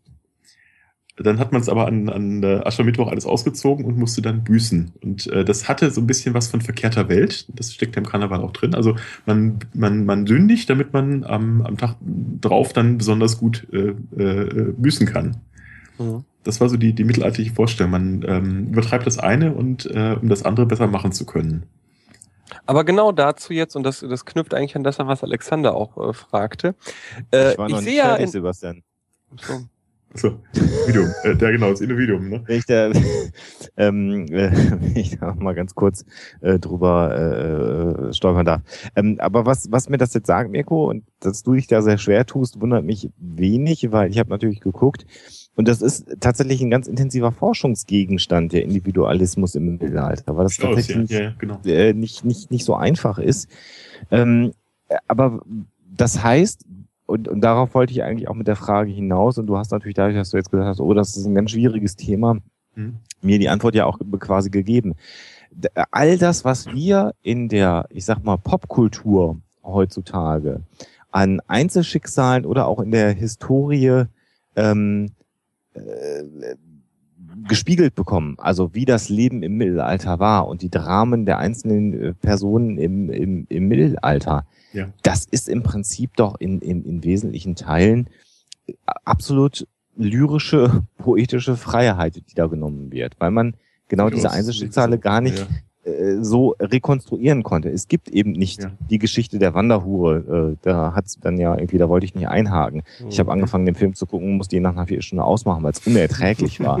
Also selbst mir als weder Archäologen noch als Historiker war sowas von bewusst, dass das alles überhaupt gar nicht zusammenpasst, was da dargestellt wurde. Ja, ja. Ähm, äh, aber das ist ja eigentlich das, was viele, viele Menschen, gerade in der breiten Öffentlichkeit, als das Mittelalter und die Menschen im Mittelalter wahrnehmen. Und ähm, äh, Alexa hat mir gerade so einen Winkel gegeben, 90 Prozent der Bevölkerung im Mittelalter, wenn man es denn so fassen, gehörten dem Bauernstand an. Mhm. Und über die weiß man im Prinzip als Individuum so gut wie Nichts. gar nichts. Ja. Ja. Das hat Jacques Le Goff, einer der großen Historiker, ja auch als das Volk ohne Stimme bezeichnet, weil eben tatsächlich über die nichts geschrieben wurde. Die konnten sich insofern nicht äußern, haben sich wenig geäußert, ähm, schriftlicher Natur. Ähm, äh, die weiß man so gut wie nichts. Es sei denn, man kommt von archäologischer Seite. Wir können natürlich auch nur sagen, was haben die jetzt für Geschirr benutzt, wo haben die gelebt, wie haben die gewirtschaftet. Aber an den Mensch selber kommt man da sehr schwer ran. Natürlich, die, die Großen der Zeit kann man ein bisschen besser charakterisieren. Aber auch Das diese, ja, äh, agieren natürlich eigentlich im, in einem ganz anderen Rahmen. Die sehen sich eben tatsächlich, wie du schon sagst, nicht als Individuum, sondern eben als Teil ähm, einer Christenheit, eines, eines Standes, ähm, die dann natürlich einen gewissen Plan Welt, äh, Gottes verfolgen. Ja. Und da haben sie gar nicht so viel äh, Möglichkeiten dagegen zu opponieren. Jetzt Also passt ist- meine Frage noch besser rein. Mit Das, das Bild, mich halt mal grad fest. Äh, das, das, das Bild, was ich jetzt so habe, ist, dass man in 400 Jahren, wenn man zurückblickt, dann quasi Frau Merkel noch wahrnimmt für das, was sie getan hat oder nicht getan hat. Aber der Ehemann von Frau Merkel, der ja jetzt schon gar nicht präsent ist, der wird in der Zukunft zum Beispiel gar nicht mehr präsent sein. Vermutlich, ne? Das würde Also ich wenn jetzt das so jetzt- vielleicht nicht sagen, weil wir natürlich in einer anderen Zeit leben. Wir Ja, klar, aber Zeit, das wär wo dann so ein- wahrscheinlich auch Biografien über ihn erscheinen werden und ähm, Aber so ein analoges Bild irgendwie, so, wenn man das Aber jetzt der hat vergleichen würde. Doktorarbeiten verfasst. Also ich glaube, wir, wir produzieren doch heute auch viel mehr Dokumente über uns. was aufgehoben wir, wird. ne? Ja, ja, ich wollte das so ein bisschen in Ja, nur Das, ich Relation. meine, die Kultur ist ja auch eine ganz andere. Ich meine, es bedingt sich ja gegenseitig. Also das, was wir vorhin schon angesprochen hatten, dass ja irgendwie sozusagen äh, auch das Bewusstsein, sage ich, also jetzt jetzt meine Worte, Bewusstsein von so etwas wie Individualität und individuelle Geschichten ja erst dann irgendwie stärker auch mit der Renaissance rauskam. Es bedingt sich natürlich gegenseitig. Also ich, ich persönlich habe natürlich auch ein holzschnittartiges Bild von dem, dem Leben im Mittelalter, wobei ich aber eben auch denke, die Anzahl der möglichen Rollen, die du als Mensch im Mittelalter ausfüllen konntest, ne, im Vergleich zu einer sehr, sehr individuellen Rolle und einer sehr, sehr äh, individuellen Persönlichkeit, si- sind Mhm. natürlich deutlich eingeschränkter gewesen, als wir das heute so wahrnehmen in unserer heutigen Zeit. Weil die sagen, ja, Bevor- ne, gibt ja ganz viele Ja. Möglichkeiten, es gibt ganz viele Graustufen etc. Ne, damals gab es halt den Bauern. Die Bauern unter sich werden sich natürlich auch als Individu Individuen wahrgenommen haben, nur du bist halt immer noch Bauer. Bevor hier jemand in die Auslegeware beißt, muss ich jetzt einmal gerade noch, noch einmal gerade ein Mikro freigeben. Kleinen Moment. Ja, na, wenn ich mich mal Ach, kurz äh, einschalten darf, aber nicht um euch niederzumachen, sondern um euch zuzustimmen. ähm, äh, ihr habt das gerade eigentlich äh, sehr schön irgendwie zusammengefasst. Also die, man muss ja auch bedenken, die Gesellschaft war nicht durchlässig, die Stände waren nicht Ja, durchlässig. Wenn du als Bauer geboren wurdest, als Unfreier, dann bliebst du dein ganzes Leben lang Unfreier und hast höchstens die Hoffnung gehabt, dass dann im Himmelreich äh, alles besser wird. Ähm, eine Möglichkeit, sich vielleicht doch, zumindest wenn man einen gewissen Stand hatte, zu individualisieren, ähm, äh, lief dann eben gerade auch bei Frauen, und darauf will ich hinaus, über die Religionsschiene. Also es gibt da eine Dame, die relativ bekannt worden, ähm, bekannt geworden ist, nämlich Marjorie Camp. Die ist als Mystikerin und äh, Visionärin in die Geschichte eingegangen ähm, und hat ein Buch verfasst, The Book of Marjorie Camp. Ähm, gelebt hat sie von 1373 bis 1438, also schon Spätmittelalter. Und ähm, die war relativ, ähm, ja sagen wir mal so, gesellschaftlich unbequem, wenn man es denn so ähm, nennen möchte. Die war, meine ich jetzt, eine relativ äh, reiche Witwe und hat sich dann ihre Individualität und ihren ähm, ja gewissen Freiraum erkämpft, indem sie die Gesellschaft davon überzeugt hat, dass sie Visionen hatte. Und das Ganze hat sie dann so vehement durchgesetzt und umgesetzt, dass sie sogar in der Lage war, selber auf Pilgerreise zu gehen. Mhm. Und äh, das ist dann natürlich wieder so über diese Mystikerschiene eine Möglichkeit, doch ja aus seinem relativ ähm, engen Raum irgendwie auszubrechen. Und jetzt möchte ich mit meiner Frage dazwischen, weil jetzt dann noch besser rein. Ich mach das Mikro jetzt mal wieder zu und jetzt darfst du, Sebastian. Gerne. oh. Bitte stelle deine Frage. Nein, ich wollte nicht die Alexa vertreiben. Das wollte ich nicht tun. Ja, also, haben wir schon verstanden. Ähm, ich habe gesehen, Mirko, auf dem History Channel, wo ja auch so gute Dokus wie Ancient Aliens laufen. Da habe ich gesehen äh, eine Doku über, äh, weiß gar nicht mehr genau wo, worüber, und da ging es um Sex im Mittelalter, ne? So. Mhm. Und dann haben die mir erklärt, äh, A, die hatten Sex im Mittelalter, aber äh, Sex im Mittelalter war nur zu gewissen Tagen erlaubt und da haben sich alle dran gehalten. Und dann dachte ich so nach, naja, äh, Bartoschek, du bist ja auch äh, römisch-katholisch erzogen und äh, nach Überzeugung deiner äh, Amtskirche ähm, äh, ist ja auch der, der, der Geschlechtsverkehr vor der Ehe abzulehnen. Gleichwohl hast du äh, gewisse Handlungen vorgenommen, die nach katholischer Überzeugung Sex sind, vor der Ehe. Und dann habe ich mich gefragt, ähm, woher wollen die denn wissen, dass die nicht zu Hause gepoppt haben wie die Kanickel? also kann man sagen, und jetzt kommt die psychologische Frage, ich, ich erzähle das jetzt nicht nur, um mich bloßzustellen, äh, ist wirklich ablesbar, dass eine, eine solche religiöse Durchdringung war, dass selbst im privatesten, also im Schlafzimmer, äh, ich davon ausging, dass ich äh, einer Verfolgung anheimfalle, wenn ich jetzt mit meiner äh, äh, Frau Sex ausführe? Ähm, deutliches Jein. also es gibt oh. diese Regelung tatsächlich. Probably also, yes. Ähm, probably no. Nee, ähm, weil die äh, tatsächlich äh, strenge Regularien gab es durchaus, die allerdings sicher auch so utopisch waren, dass es wirklich keiner befolgen konnte, weil dann konntest du fast an keinem Tag im, Jahr wirklich äh, deinen ehelichen äh, äh Verpflichtungen nachgehen, das übrigens wirklich tatsächlich eheliche Verpflichtungen sind, die einklagbar waren, sogar von Seiten der Frau und auch durchaus ähm, eine gute Möglichkeit waren, für eine Frau ihren Mann loszuwerden. Ähm, es gibt auch durchaus Möglichkeit der Scheidung, wenn äh, der Mann nicht seinen ehelichen Pflichten nachkam. Da gab es dann Ach. sogar solche Dinge wie, ähm, der Mann musste das beweisen, dass er durchaus dazu fähig war. Da wurde also tatsächlich dann ähm, eine Zeugenschaft einbestellt, die sich dann um das Bett gruppierte und zuguckte, ob das auch funktionierte. Das hat ja so ein bisschen was von, von, von, von, von, von, von Hexengericht, ja, so nach dem Motto, ich kann nicht, wenn mir jemand zuguckt. Ja, super. Das ist also solche Sachen gab es durchaus.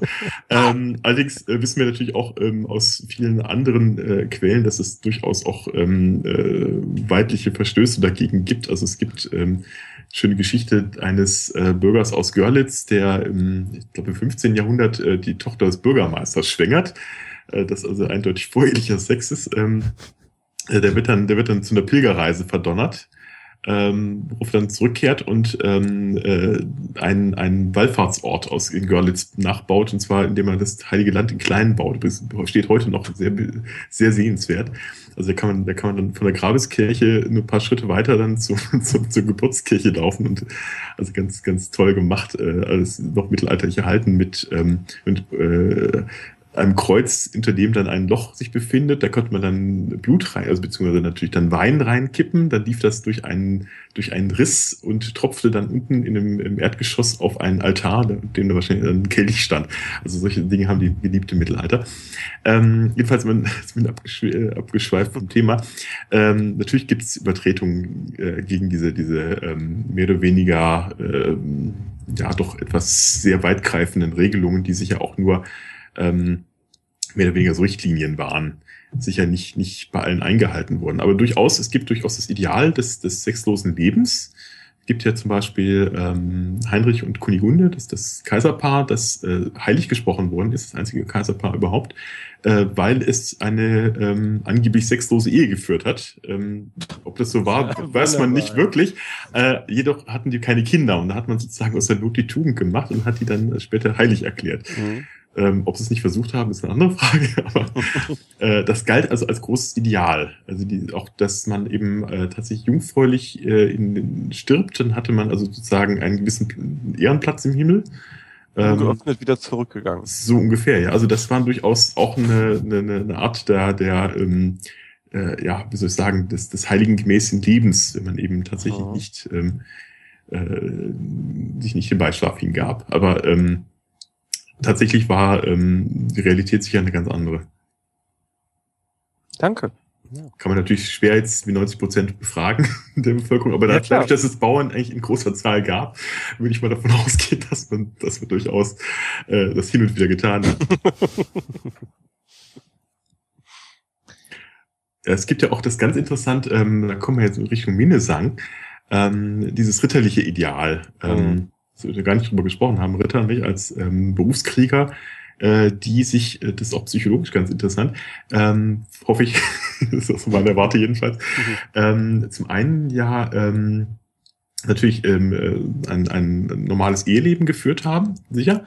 Zum anderen aber ähm, diesen Minnedienst äh, absolviert haben. Der Minnedienst äh, ist die ähm, Verehrung einer meist verheirateten Frau, äh, die man angehimmelt hatte, mit dem man aber nichts ähm, weiter außer vielleicht, ähm, das äh, erzähle ich jetzt keinen Stuss, das Badewasser trinken durfte. Das war schon das höchste der, der ähm, Gefühle, Naja. wenn man tatsächlich oder äh, ein Tüchlein von ihr bekam oder ähnliches, dann war das sozusagen schon die höchste Erfüllung. Also die hat man auf jeden Fall mehr angehimmelt als die. Ehe. Wie darf ich mir das vorstellen? Die haben also dann die, die, die, diesen Badezuber ausgesoffen oder haben dann Ein Schluck wahrscheinlich nur. Ja, aber wie darf man, wie darf man sich das praktisch vorstellen?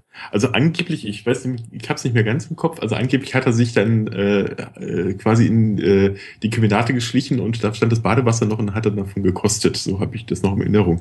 Ich mag das jetzt falsch äh, in Erinnerung haben, aber ähm, da gab es also durchaus solche, solche, solche Geschichten. Also das, das ist interessant, weil es ja eine so gewisse Gegenwelt gegenüber der Realität ist. Äh, der normale ähm, äh, Ritter äh, als, als, als Grundherr hat sich sicher einige Freiheiten gegenüber ähm, seinen, seinen äh, Leibeigenen herausgenommen, gerade bei den weiblichen.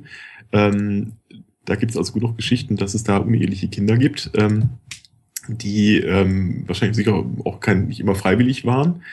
Ähm, das aber dann wirklich dann entgegengestellt wird dieser, dieser Frauenverehrung, die ja schon an Selbstverleugnung grenzt. Nicht? Also dieses ständige Verzehren nach der Frau, äh, für die man alles macht, für die man äh, Turniere reitet, für die man ähm, ähm, dann in der, natürlich in, in Epen dann irgendwelche Monst- Monster erschlägt, man auszieht, um diese, die Frau zu ehren, von dem man aber nie was haben darf. Nicht?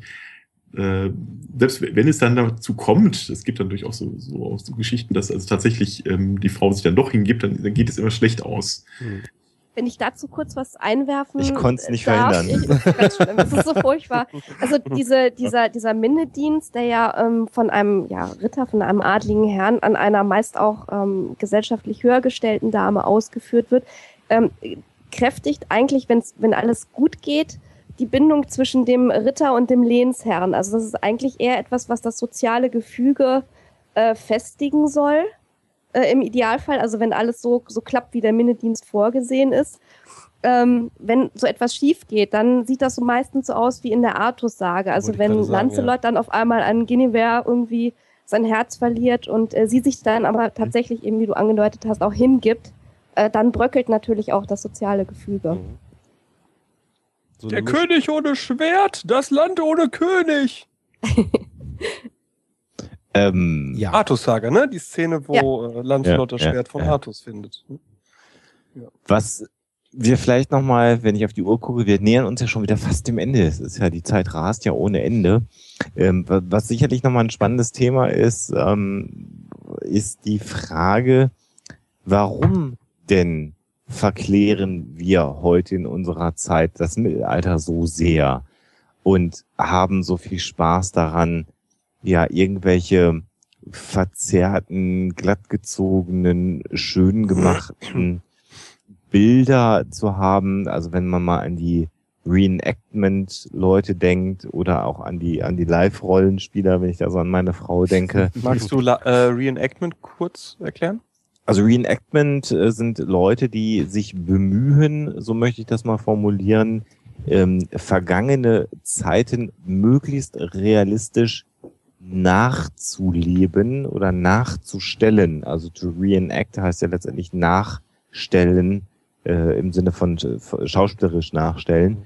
Und das sind diejenigen, die tatsächlich vom von der selbstgemachten Lederrüstung über das selbstgemachte Zelt bis hin zur Nahrung im Idealfall versuchen, frühere Zeiten und da insbesondere sehr beliebt eben auch das Mittelalter nachzustellen ähm, und damit sozusagen ihre gesamte Freizeit verbringen, die sie erübrigen können, um dann äh, im Urlaub über, oder über verlängerte Wochenenden so zu leben, wie man es vermutlich im Mittelalter getan hat. Das gibt es auch mit der Römerzeit zum Beispiel. Da gibt es ja auch ganze Kohorten einer römischen Legion, äh, die das versuchen. Aber warum macht man das? So, äh, also ernst gemeinte Frage. Was, was meint Mhm. ihr, was, was, was, was dahinter steckt, warum man das so möchte und warum man natürlich nicht in der Regel, die Reenactor versuchen das, aber natürlich so diese Live-Rollenspieler, so wie Alexa, die dann auf eine Burg fahren, die nehmen ja eher so eine ro romantisierte Version des Ist ja, Mittelalters. ist ja eher Fantasy, also das Mhm. nimmt sich ja, dann genau, ja. einige Freiheiten. Also es würde ich Kann halt ich sogar aus betroffener Sicht äh, schreiben, äh, schreiben soll ich schon äh, sagen. Ähm, ich hatte das früher so äh, noch zu Schülerzeiten auch mal angefangen, ähm, war aber auch so eine Gruppe dabei. Ähm, natürlich, Also Reenactment oder, oder das war Rollenspiel? schon Reenactment, meine ich. Okay. Ähm, also Rollenspiel kann ich relativ, äh, Live-Rollenspiel kann ich relativ wenig sagen. Ähm, aber Reenactment habe ich damals tatsächlich aus Geschichtsinteresse gemacht, weil ich einfach mal wissen wollte, wie fühlt sich denn eigentlich sowas an? Also wie ist es denn, wenn man, wenn man mal mit einer Rüstung rumläuft? Wie schwer, wer ist so ein Schwert? Ne? Ähm, äh, da ist man meistens überrascht. Also, Mhm. was so eine Rüstung wiegt, ne? wenn man allein schon ein Kettenhemd anträgt, äh, aufträgt, äh, damit man im Sommer über einen Mittelaltermarkt läuft, das ist ganz schön heftig. Also äh, da merkt man erstmal, was äh, dass der Ritterstand durchaus auch ein, ein, ähm, Geschichte war, wo man wirklich tagtäglich trainieren musste und entsprechende Muckis haben musste, um überhaupt ähm, die körperliche Konstitution dafür aufzubringen. Deswegen ähm, gibt es ja auch ständig diese Turniere im Mittelalter, einfach um diese ähm, äh, die Berufskrieger sozusagen ständig ähm, auf einem gewissen hohen Level zu halten, Mhm. die später im Ähm, Krieg eingesetzt werden. Ja. Mirko, hast du mal irgendwie Erfahrung gemacht mit angewandter Archäologie? Also wirklich zu versuchen, ähm, mal die Dinge eben so nachzubauen, wie Mhm. man sie eben hätte herstellen können in der entsprechenden Zeit? Teils, teils. Es gibt ja die experimentelle Archäologie, ähm, die ja sozusagen ein bisschen die Schnittstelle zwischen beiden ist. Findet man auf mittelalterlichen Märkten eher selten, muss man sagen. Also das, da ist natürlich auch oft der Wunsch dabei, ähm, äh, bei den bei den Reenact, also Reenactment kann man das dann fast schon gar nicht mehr nennen. Also dass man da so ein Ding nachspielt, dass man sich in so eine Welt begibt, so ein Mittelalter, wie man es sich gerne hätte. Äh, die haben dann zum Teil auch gar kein Interesse, wirklich das richtige Mittelalter zu erfahren. Mhm. Äh, zum anderen gibt es aber durchaus äh, sehr, sehr ernstzunehmende Gruppen, die solche Dinge auch nachmachen äh, und auch ganz, ganz interessante Ergebnisse von sich aus feststellen. Also zum Beispiel, wie lang hält ein mittelalterlicher Schuh durch, ähm, wenn man den anhat. Ne? Also da ist man erstaunt, die gehen relativ schnell kaputt zum Teil. Ähm, wie, ähm, wie sieht es denn aus, wenn man, man mittelalterlichen Schwertgurt zusammenbastelt? Weil wir haben ja als Archäologen oft nur die, ähm, die, die nicht-organischen äh, ähm, Bestandteile, also Schnallen, etc., aber wir wissen ja dann auch nicht unbedingt, wie ist sowas dann äh, zusammen kombiniert worden. Und die probieren dann sowas aus und können dann über tatsächlich über ihre Erfahrungen, ähm, wie man sowas dann auch über längere Zeit trägt, auch sagen, ist das jetzt sinnvoll oder nicht. Ne? Also das solche heißt- Sachen sind ganz spannend, oder? Das heißt, Ja. sind gar keine Außenseiter. Ich dachte immer so Leute wie Thor Heyerdahl, der hier äh, ne, den, den Mhm. Atlantik äh, überquert hat mit seinem Boot.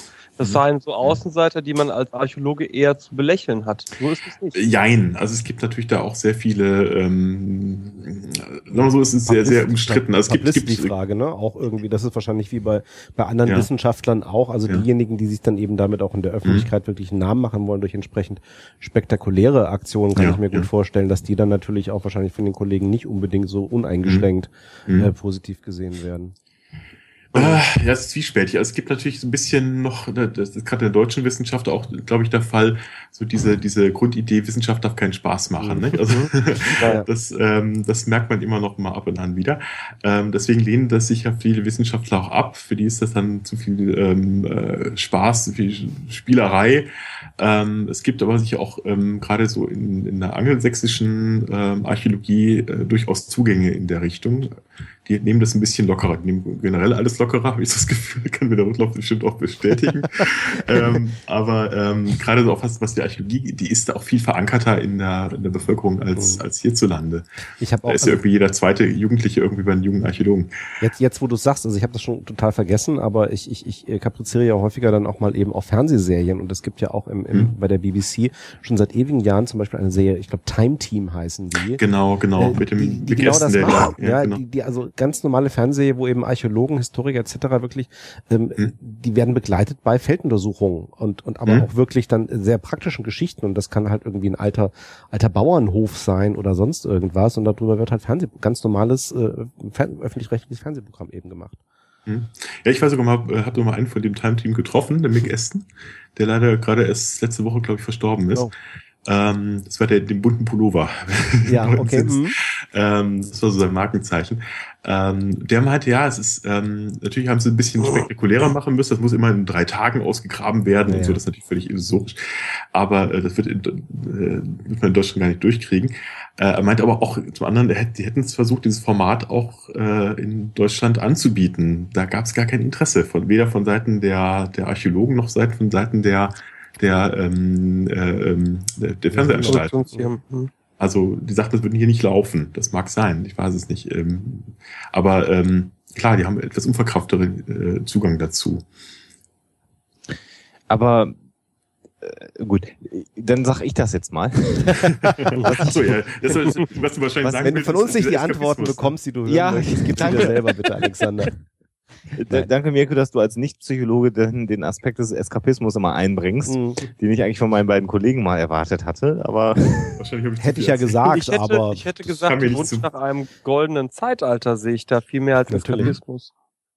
ja gut, Ja, oder einfach mal die, die Geschichten, die man sonst in Büchern liest, äh, selber zu erleben. Oder halt, ähm, wenn du normalerweise irgendwie in, täglich ins Büro gehst, mal ein König zu sein für ein Wochenende oder, oder auch umgekehrt, wenn du sonst viel Verantwortung trägst, die einfach halt auch mal als, weiß ich nicht, ähm, Leibeigner irgendwie sagen zu lassen, wo es lang geht. Ja, Das aber das erklärt nicht die, ich, ich glaube, das ist zu kurz gegriffen, weil ich, das erklärt nicht genau diese Epoche. ja, da kommen aber Findest du? Da, da, für mich Ja. kommen, ja, da kommen für mich aber zwei Sachen zusammen. Das eine ist genau das, was wir ganz am Anfang gesagt haben, wo wir zwischendurch drauf kamen zum Thema Archetypen. Die richtig Mhm. klassischen Archetypen sind zu grob. Ja, das heißt, du hast eine, du hast, im, ich glaube, im Mittelalter zum einen von der Anzahl der möglichen Rollen, die es gibt, ist es noch überschaubar, aber gleichzeitig interessant genug. So, also das was, so wie wir uns das eben so vorstellen. Ne? Plus natürlich genau das, was wir geschildert haben. Äh, auch heute, wir wachsen damit auf. Wir wachsen immer noch mit den Märchen auf, die das irgendwie in einer gewissen Art und Weise transportieren. Äh, wir wachsen heute mit äh, auf den Märchen oder auf dieser Welt basierenden Mhm. ähm, Fantasy-Geschichten auf. Äh, das ist was, Mhm. womit man sich identifizieren kann. Klar, jetzt kommen noch andere Rollen mit dazu, weil plötzlich reden wir dann eben auch über ne, äh, Vampire auf der einen Seite oder ich bin dann halt mal ein Hobbit auf der anderen Seite oder wie auch immer. Ne, das geht dann in eine andere Richtung. Aber diesen Eskapismus, in dem Sinne eine Rolle zu verkörpern, wo man ein zwar holzschnittsartiges, aber immer noch ein, ein, ein, ein reich genuges Bild von hat, glaube ich. Ich glaube, Mhm. das liefert das. Ja. Wenn Also das- so, so ein diffuses Gefühl von Vertrautheit. ja, genau. Wenn es in Richtung, Also das- wenn es in Richtung ja, Renaissance geht oder später, Mhm. würde ich auch schon wieder sagen, nach dem bisschen, was ich über dieses Zeitalter was, ja gut, da ist ja alles auseinandergegangen. Da war ja plötzlich alles möglich. Ja, da gibt's ja ganz viele, äh, ganz naja, viele würde Unterschiede. ich jetzt so auch nicht sagen. Aber ja, war es okay. jetzt nicht, aber ja, ne, aber du weißt auch mehr Wobei, darüber. mit, ja. Ne? Wobei natürlich diese Mittelaltermärkte ganz oft näher an der Renaissance sind als am Mittelalter. Ja. Heißen Das ja auch, äh, oder im amerikanischen Raum hast du ja auch dann eher den Renaissance Fair, was Genau. dann auch wirklich, also die Leute denken, das ist Mittelalter, aber es ist halt tatsächlich Renaissance. Ja. Mhm. Ja, eigentlich ist es weder Renaissance noch Mittelalter. Es Das, was man so dafür hält. das wird ja genau. bei, bei äh, Big Bang Theory gut aufgearbeitet. genau. die romantisierte Fassung von irgendwas davor. Genau. Ja. Äh, wa- Was, was mir ganz, also dann kann ich es an der Stelle auch nochmal erzählen. Ich habe jetzt selber mal an einem Live-Rollenspiel auch teilgenommen. Ähm, nur einmal aus diversen Gründen hat sich das nicht öfter ergeben. Was ich da ganz spannend finde, ist, dass ein Aspekt, den man auch aus der Psychologie tatsächlich kennt, und zwar das Konzept des Rollenspiels, äh, was ja auch therapeutisch durchaus eingesetzt wird, wenn also Menschen zugewiesene Rollen haben und sich entsprechend dieser Rolle verhalten sollen, ändert sich das, Set, das Setting, in dem du dich befindest. Ähm, das funktioniert erstaunlicherweise richtig gut bei einem, bei einem äh, LARP, bei einem äh, Live-Action-Role-Playing-Game. Das ist ganz spannend, weil ähm, ich habe seinerzeit als ein, ein Mitglied des Klerus gespielt. Jetzt muss man sich das so vorstellen, dass in diesem in dieser Welt, in der ich gelebt habe, ich jetzt kein kein zölibatärer Mönch war, sondern ich war ein, ein, ein Priester des Mondes, der durchaus den, den leiblichen Genüssen, äh, was, was Trinken, Essen, aber auch Sexualität angeht, durchaus ge, also ge, gerne mal gefolgt ist. Hatte aber den Vorteil, und das ist dann ganz spannend bei so einem Rollenspiel, durchaus mit den Adligen. Also das war dann so eine, so eine Jugendherberge, so eine Burg, die als Jugendherberge umgebaut war, die komplett gemietet war für dieses Live-Rollenspiel, also mit Gelände drumrum. Ähm, mit den Adligen, die da rumliefen, äh, in, zu interagieren, weil ich das als äh, Klerus natürlich durfte, aber auch mit den gemeinen Leuten. Und äh, sozusagen die Zofen und, und, und, und, und einfachen Bürger, die dort gespielt haben, durften natürlich den Klerus nicht direkt ansprechen. Das wurde auch durchgezogen. Und das ist schon ganz spannend, wenn du im, im Zwielicht, wenn es dann so langsam dunkel wird, es gab dann halt, die haben dafür gesorgt, dass das elektrische Licht erstmal auch aus war. Das heißt, du hattest dann so eine kleine Laterne, mit der du durch die Gegend gelaufen bist.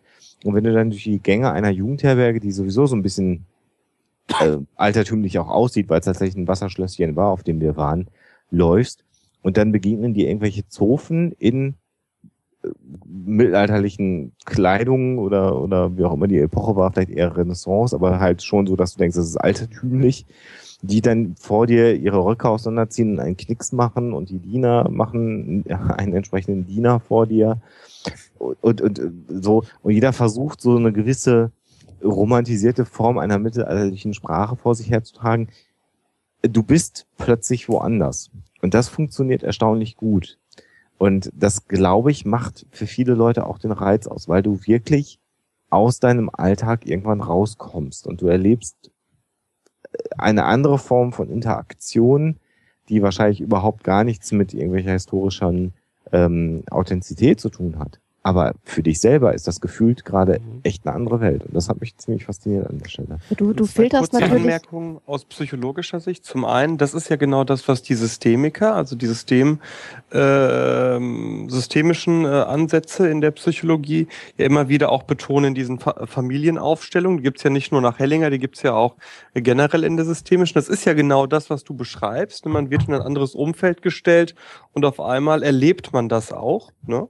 Mhm. Und das andere ist, wieder Klugscheißer Bartoschek, äh, der Hörer hat natürlich recht, der Begriff Rolle ist natürlich kein psychologischer, sondern ein soziologischer. Ja, das wäre mir jetzt egal. Alle diejenigen, die, die, an, die sich an diesem Punkt aufgehängt haben, mögen bitte eine Mail an Sebastian Bartoschek schicken und sagen, ich hätte mich daran aufgehängt. Danke. Was, was ich noch hinzufügen wollte, ist du, äh, ja, wenn wir jetzt diese die Jetzt. Streitigkeiten vielleicht Jetzt- jetzt anders führen. Du, du filterst natürlich gerade beim Rollenspiel insofern ist das äh, fast noch äh, spannender als, als ähm, also in der Mittelalterbetrachtung als ähm, Reenactment. Du filterst natürlich genau das raus, was für ein Wochenende ganz nett ist an, an Vorstellungen. Also Mhm. ähm, jedenfalls da, wo überhaupt äh, im Fantasy-Live-Rollenspiel das Mittelalter zum Tragen kommt. Das ist ja auch bei verschiedenen Gruppen äh, ganz unterschiedlich stark. Ähm, da gibt's welche, die setzen sich hin und nähen all ihre Kleidung irgendwie per Hand, ähm, vielleicht auch noch mit der entsprechenden Nadel und dem entsprechenden Garn. Manche lassen sich das halt irgendwie mit der Maschine schneidern, da gibt's halt auch Abstufungen. Aber du nimmst dir halt natürlich genau das, was du brauchst. Du nimmst dir die Hierarchien, du nimmst dir die äh, Charaktere oder die Anleihen, die du schon mal irgendwo im Buch oder im Film gefunden hast. Und dann kannst du halt für ein Wochenende genau das mal ähm, ausleben. Das ist eigentlich das Spannende. Ähm, es gibt viele, die genau wissen, was sie da tun und auch äh, die so belesen sind, dass sie genau wissen, dass sie eben nicht das Mittelalter oder das, was wir darüber wissen, ähm, da aufleben lassen. Und es gibt aber auch welche, die rezipieren das einfach nur und die haben einfach nur Spaß an der Sache. Und das, und das wäre eben auch genau mein Unterschied an der Stelle dann zwischen äh, jeglicher Art von, nennen wir es jetzt einfach mal Live-Rollenspiel, sei das jetzt Mittelalter, sei es Science Fiction, sei es äh, Renaissance, sei es irgendwie äh, Gothic egal und Reenactment auf der anderen Seite, da kommt dann wieder für mich wieder das das, ähm, äh, das Geek oder das Nerdtum an der Stelle rein. Ich will das dann halt so machen aus historischen Gründen und genau das, was eben auch Mirko Mhm. beschrieben hat. Ich will, äh, ich will möglichst Das nah Erleben, an, an der erleben. Realität dran sein. Das, das, das Erleben an sich, also beziehungsweise das äh, geht in den Hintergrund. Da geht es nicht darum, dass ich eine Rolle spiele, sondern ich will, ich, ich will in dem Sinne Mhm. erleben und verstehen, wie es wirklich wahrscheinlich war. Ja, ohne dass ich mich da jetzt irgendwie komplett eben äh, im, im Sinne von Realitätsverlust, sage ich jetzt mal. Ja. Ne? Ja. Und ich glaube, bei vielen dieser Geschichten, also ich habe bei Reenactment, also weiß ich jetzt irgendwie aus, dem- aus dem deutschsprachigen und aus dem europäischen Raum weniger, aber ich habe dann eben immer äh, sehr stark die ähm, äh, die amerikanischen, die Mhm. Amerikaner die Schlachten nachstellen etc. aus Die Bürgerkrieg Ja, genau. etc. Ne? Da was natürlich auch noch wesentlich einfacher ist, in Anführungsstrichen, weil es natürlich geschichtlich näher liegt, ja, ähm, und wo dann viele auch dann, wo ich, wo ich glaube, dann so ein bisschen die Grenzen verschwimmen, weil auf der einen Seite ja sehr stark die Motivation da ist, des Reenactments und es möglichst naturgetreu oder, oder geschichts geschichtsgetreu zu machen. Auf der anderen Seite natürlich sehr häufig dann auch wieder eine äh, persönliche, biografisch bedingte Verbundenheit äh, zu den jeweiligen Themen mit da reinkommt. Mhm. Jetzt haben wir Mirko komplett ausgehängt an der Stelle. Ich höre hier staunend zu. Nee, Ist nicht so dein Erfahrungshorizont ganz offensichtlich. Also der, Ähm. derjenige, der sich beruflich mit der Vergangenheit beschäftigt, Mhm. ähm, scheint das eher nicht über den spielerischen Zugang machen zu wollen. Ne? Äh, oftmals. Wie gesagt, ich habe das hab's ja auch schon hinter mir. Ich komme jetzt einfach auch zeitlich nicht dazu. Ähm, zum anderen ist natürlich auch so, ich müsste eigentlich wirklich bei jedem zweiten stehen bleiben und sagen, pass mal auf, die Schnalle stimmt aber nicht zeitlich zu deinem Wappenrock und äh, ja, das ist mir dann auf auf die Dauer auch ein bisschen anstrengend. Vor allem, glaube ich, ähm, gesundheitlich nicht so wirklich zuträglich. Ähm, aber das ist natürlich tatsächlich was anderes. Es ist, ähm, wie ihr schon sagt, es ist eigentlich mehr das Bild vom Mittelalter, das man da auslebt, als, als das Mittelalter selbst. Also ich habe selten mal erlebt, dass jemand wirklich in so eine Rolle reingeschlüpft ist, die wirklich auch dem Mittelalter entsprach. Also ich hatte es einmal bei einem Mittelaltermarkt, da war ich selbst wirklich baff, weil das hat mir wirklich nur lange, lange hinterher äh, äh, in mir gearbeitet. Da war ein Bettler, der hat wirklich einen ähm, äh, Bettler personifiziert, wie man wirklich im Mittelalter wahrscheinlich vorgestellt hat. Der war aufdringlich, der hat einem, einem rumgezupft, der hat einen, hat vor allem nichts gesagt. Das war das, das, das, das Gruseligste an allem. Der hat einen nur angeguckt, aber man hatte, hatte äh, wirklich, äh, ist einem kalt über den Rücken gelaufen, äh, weil man wirklich total beeindruckt war und meinte wirklich so, äh, durfte wirklich so ein, so ein, was ich, ein Leprakranker oder wie auch immer im Mittelalter, die sich angebettelt hat, gut, damit ich nicht angebettelt habe, ein Leprakranker, die müssten ja Abstand halten, aber äh, so, wenn- so, dürfte das durchaus gewesen sein. Die hatten, ähm, die hatten richtig Not, die hatten richtig Angst und zum Teil ähm, äh, äh, um ihre Existenz. Und wenn man das so heute nachspielt, ähm, suchen sich die Leute ja immer gern die positiven Rollen raus. Die Mhm. gehen als Burgfräulein, als Ritter, Ja. äh, den Leuten, denen es gut ging. Nicht? Ähm, äh, Mhm. äh, ich sage immer, äh, jeder wollte Häuptling sein, aber niemand Indianer. Ähm, Mhm. Die wollten nur die, die, die schönen Rollen spielen. Aber tatsächlich so, so ein Bettler und sowas, das ist, das, äh, den auch vor allem so darzustellen, wie er vielleicht auch gewesen ist, das ist natürlich mal ganz was anderes. Nicht? Und das geht vielleicht tatsächlich in diesem bisschen in diese Richtung Eskapismus. Ähm, man spielt eben tatsächlich nur so das, äh, die, diese, diese romantische Sicht der, der, ähm, des Mittelalters nach. Ist klar, ich meine, für, für so ein Wochenende zahlst du ja auch mal gut und gerne 100 Euro. Dann willst du ja auch nicht irgendwie, weiß ich nicht, das ganze Wochenende nur stumm, äh, stumm in der Ecke sitzen. Da willst du ja auch was erleben dann. Und ich glaube, man will auch wissen, dass es ein Spiel ist. Also mir fällt dann eine Ja, Studie an, die, ja. die Diana Menschik, unsere Kollegin, mir mal erzählt hat, ähm, wo die, äh, wie war das denn? Äh, Ego-Shooter und die Spieler konnten den Grad der Realitätsnähe äh, hinsichtlich der Grafik frei wählen. Also nicht frei, aber irgendwie abgestuft wählen. Und es zeigte Mhm. sich, dass eben nicht die realistischsten Darstellungen gewannen, sondern die, die so ein bisschen davor waren. Das heißt, wenn es zu realistisch wurde im Spiel, dann war das Interesse am Spiel geringer. Mhm. Und die Mhm. Autoren schlussfolgerten, ich habe die Studie selbst nicht gelesen, ich, ich äh, ne, verlasse mich jetzt auf Diana, äh, die, die Autoren schlussfolgerten daraus, dass Spiel, auch Spiel mit Rollenübernahme, äh, immer als Spiel erkennbar bleiben müsse. Mhm. Mhm. Okay. Ja. Ja klar, ich meine, man, man, man geht ja am Wochenende, verbringt da seine Freizeit mit, wie ihr schon sagt, dann macht man natürlich, möchte man natürlich ein bisschen Spaß auch dabei haben. Nicht? Ja. Und äh, wenn sich die ganze Mhm. Zeit wirklich überlegen würde, wie ging es dem mittelalterlichen Menschen wirklich? Was hatte der Mhm. für, für Probleme, Ängste, ähm, vielleicht auch Krankheiten? Ähm, das, das wird man sich die ganze Zeit wahrscheinlich antun wollen. Also es würde ja heute auch keiner oder vermutlich wenige Leute ein Spiel spielen, in dem sie genau den bescheuerten Job machen, den sie irgendwie fünf Tage die Woche im Büro machen. also warum spielt man dann? Kann man auch Das ist ja arbeiten die Frage, ob, ob es irgendwann in der Zukunft Leute geben gehen. wird, Genau. die als Handyverkäufer Reenactment betreiben. Ne? Also, Auch, auch wenn das jetzt nach absoluter Arroganz klingt, ich glaube als Podcaster schon. Podcast, ja. Podcast Nein, ich meine völlig ernsthaft, weil das, weil das eine ähm, Tätigkeit ist, Mhm. die äh, erlaubt, Grenzen zu sprengen und trotzdem immer noch was Unverbindliches hat. Wisst ihr, wie Ja, ich aber, meine? aber wie würdest du denn Podcasting reenacten? Dann sitzt du dann in deinem Reenactment irgendwo und fängst an zu reden? Ja, ich habe keine dann- Ahnung, welche dann, dann hast du irgendwelche Podcasting die haben werden in 500, 600 Jahren. Keine Ich habe eine sehr Ahnung. romantische Vorstellung. Ja, genau. Das waren dann die, wo die Massen vor den äh, Radios hingen und die von ihrer Kunst gelebt haben und die das gesagt haben, was sonst keiner hören wollte. Keine Ahnung. Ich weiß nicht, was in 500 Jahren über uns erzählt wird. Welche Lieder für uns gesungen werden. Für, äh, für mich, Eigentlich für Sebastian. dich. Nein, für dich. Ja, ja, für dich danke. und die Alexa und äh, ein kleines Lied für den Sven. Wir würden ja eigentlich ganz gerne an der Stelle, müsste ich eigentlich den Song spielen von Eure Mütter, macht ihr den Scheißdreck, weil ihr blöd seid. Ähm, aber natürlich, also, pass mal, auf, den, den, den spielen wir jetzt einfach mal. Ja, nein, wir, wir, wir, wir spielen den Song mal gerade ein. Ähm, und wenn die GEMA uns dann irgendwie in, in, in die Hölle bringt. Gerade bei eure Mütter, ähm, ich glaube, die sind Mm -mm, die sind gar nicht bei der GEMA. Das habe ich Genau. äh, letztens noch Genau. gelesen. Die haben gesagt, man soll das so verwenden und sonst würden wir das hier jetzt auch nicht einbauen.